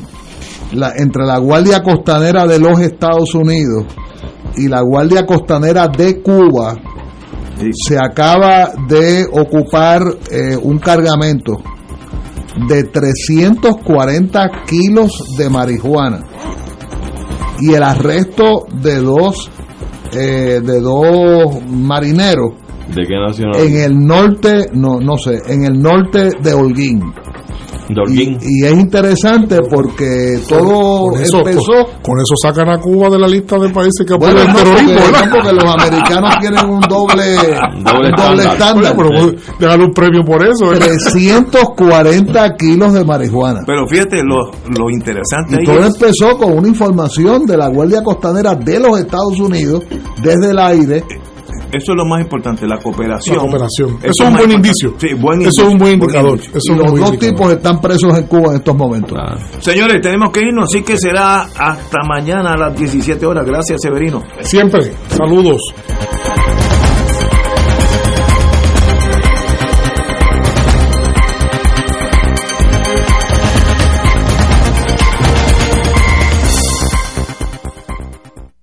Esta emisora y sus anunciantes no se solidarizan necesariamente con las expresiones vertidas en el programa que acaban de escuchar.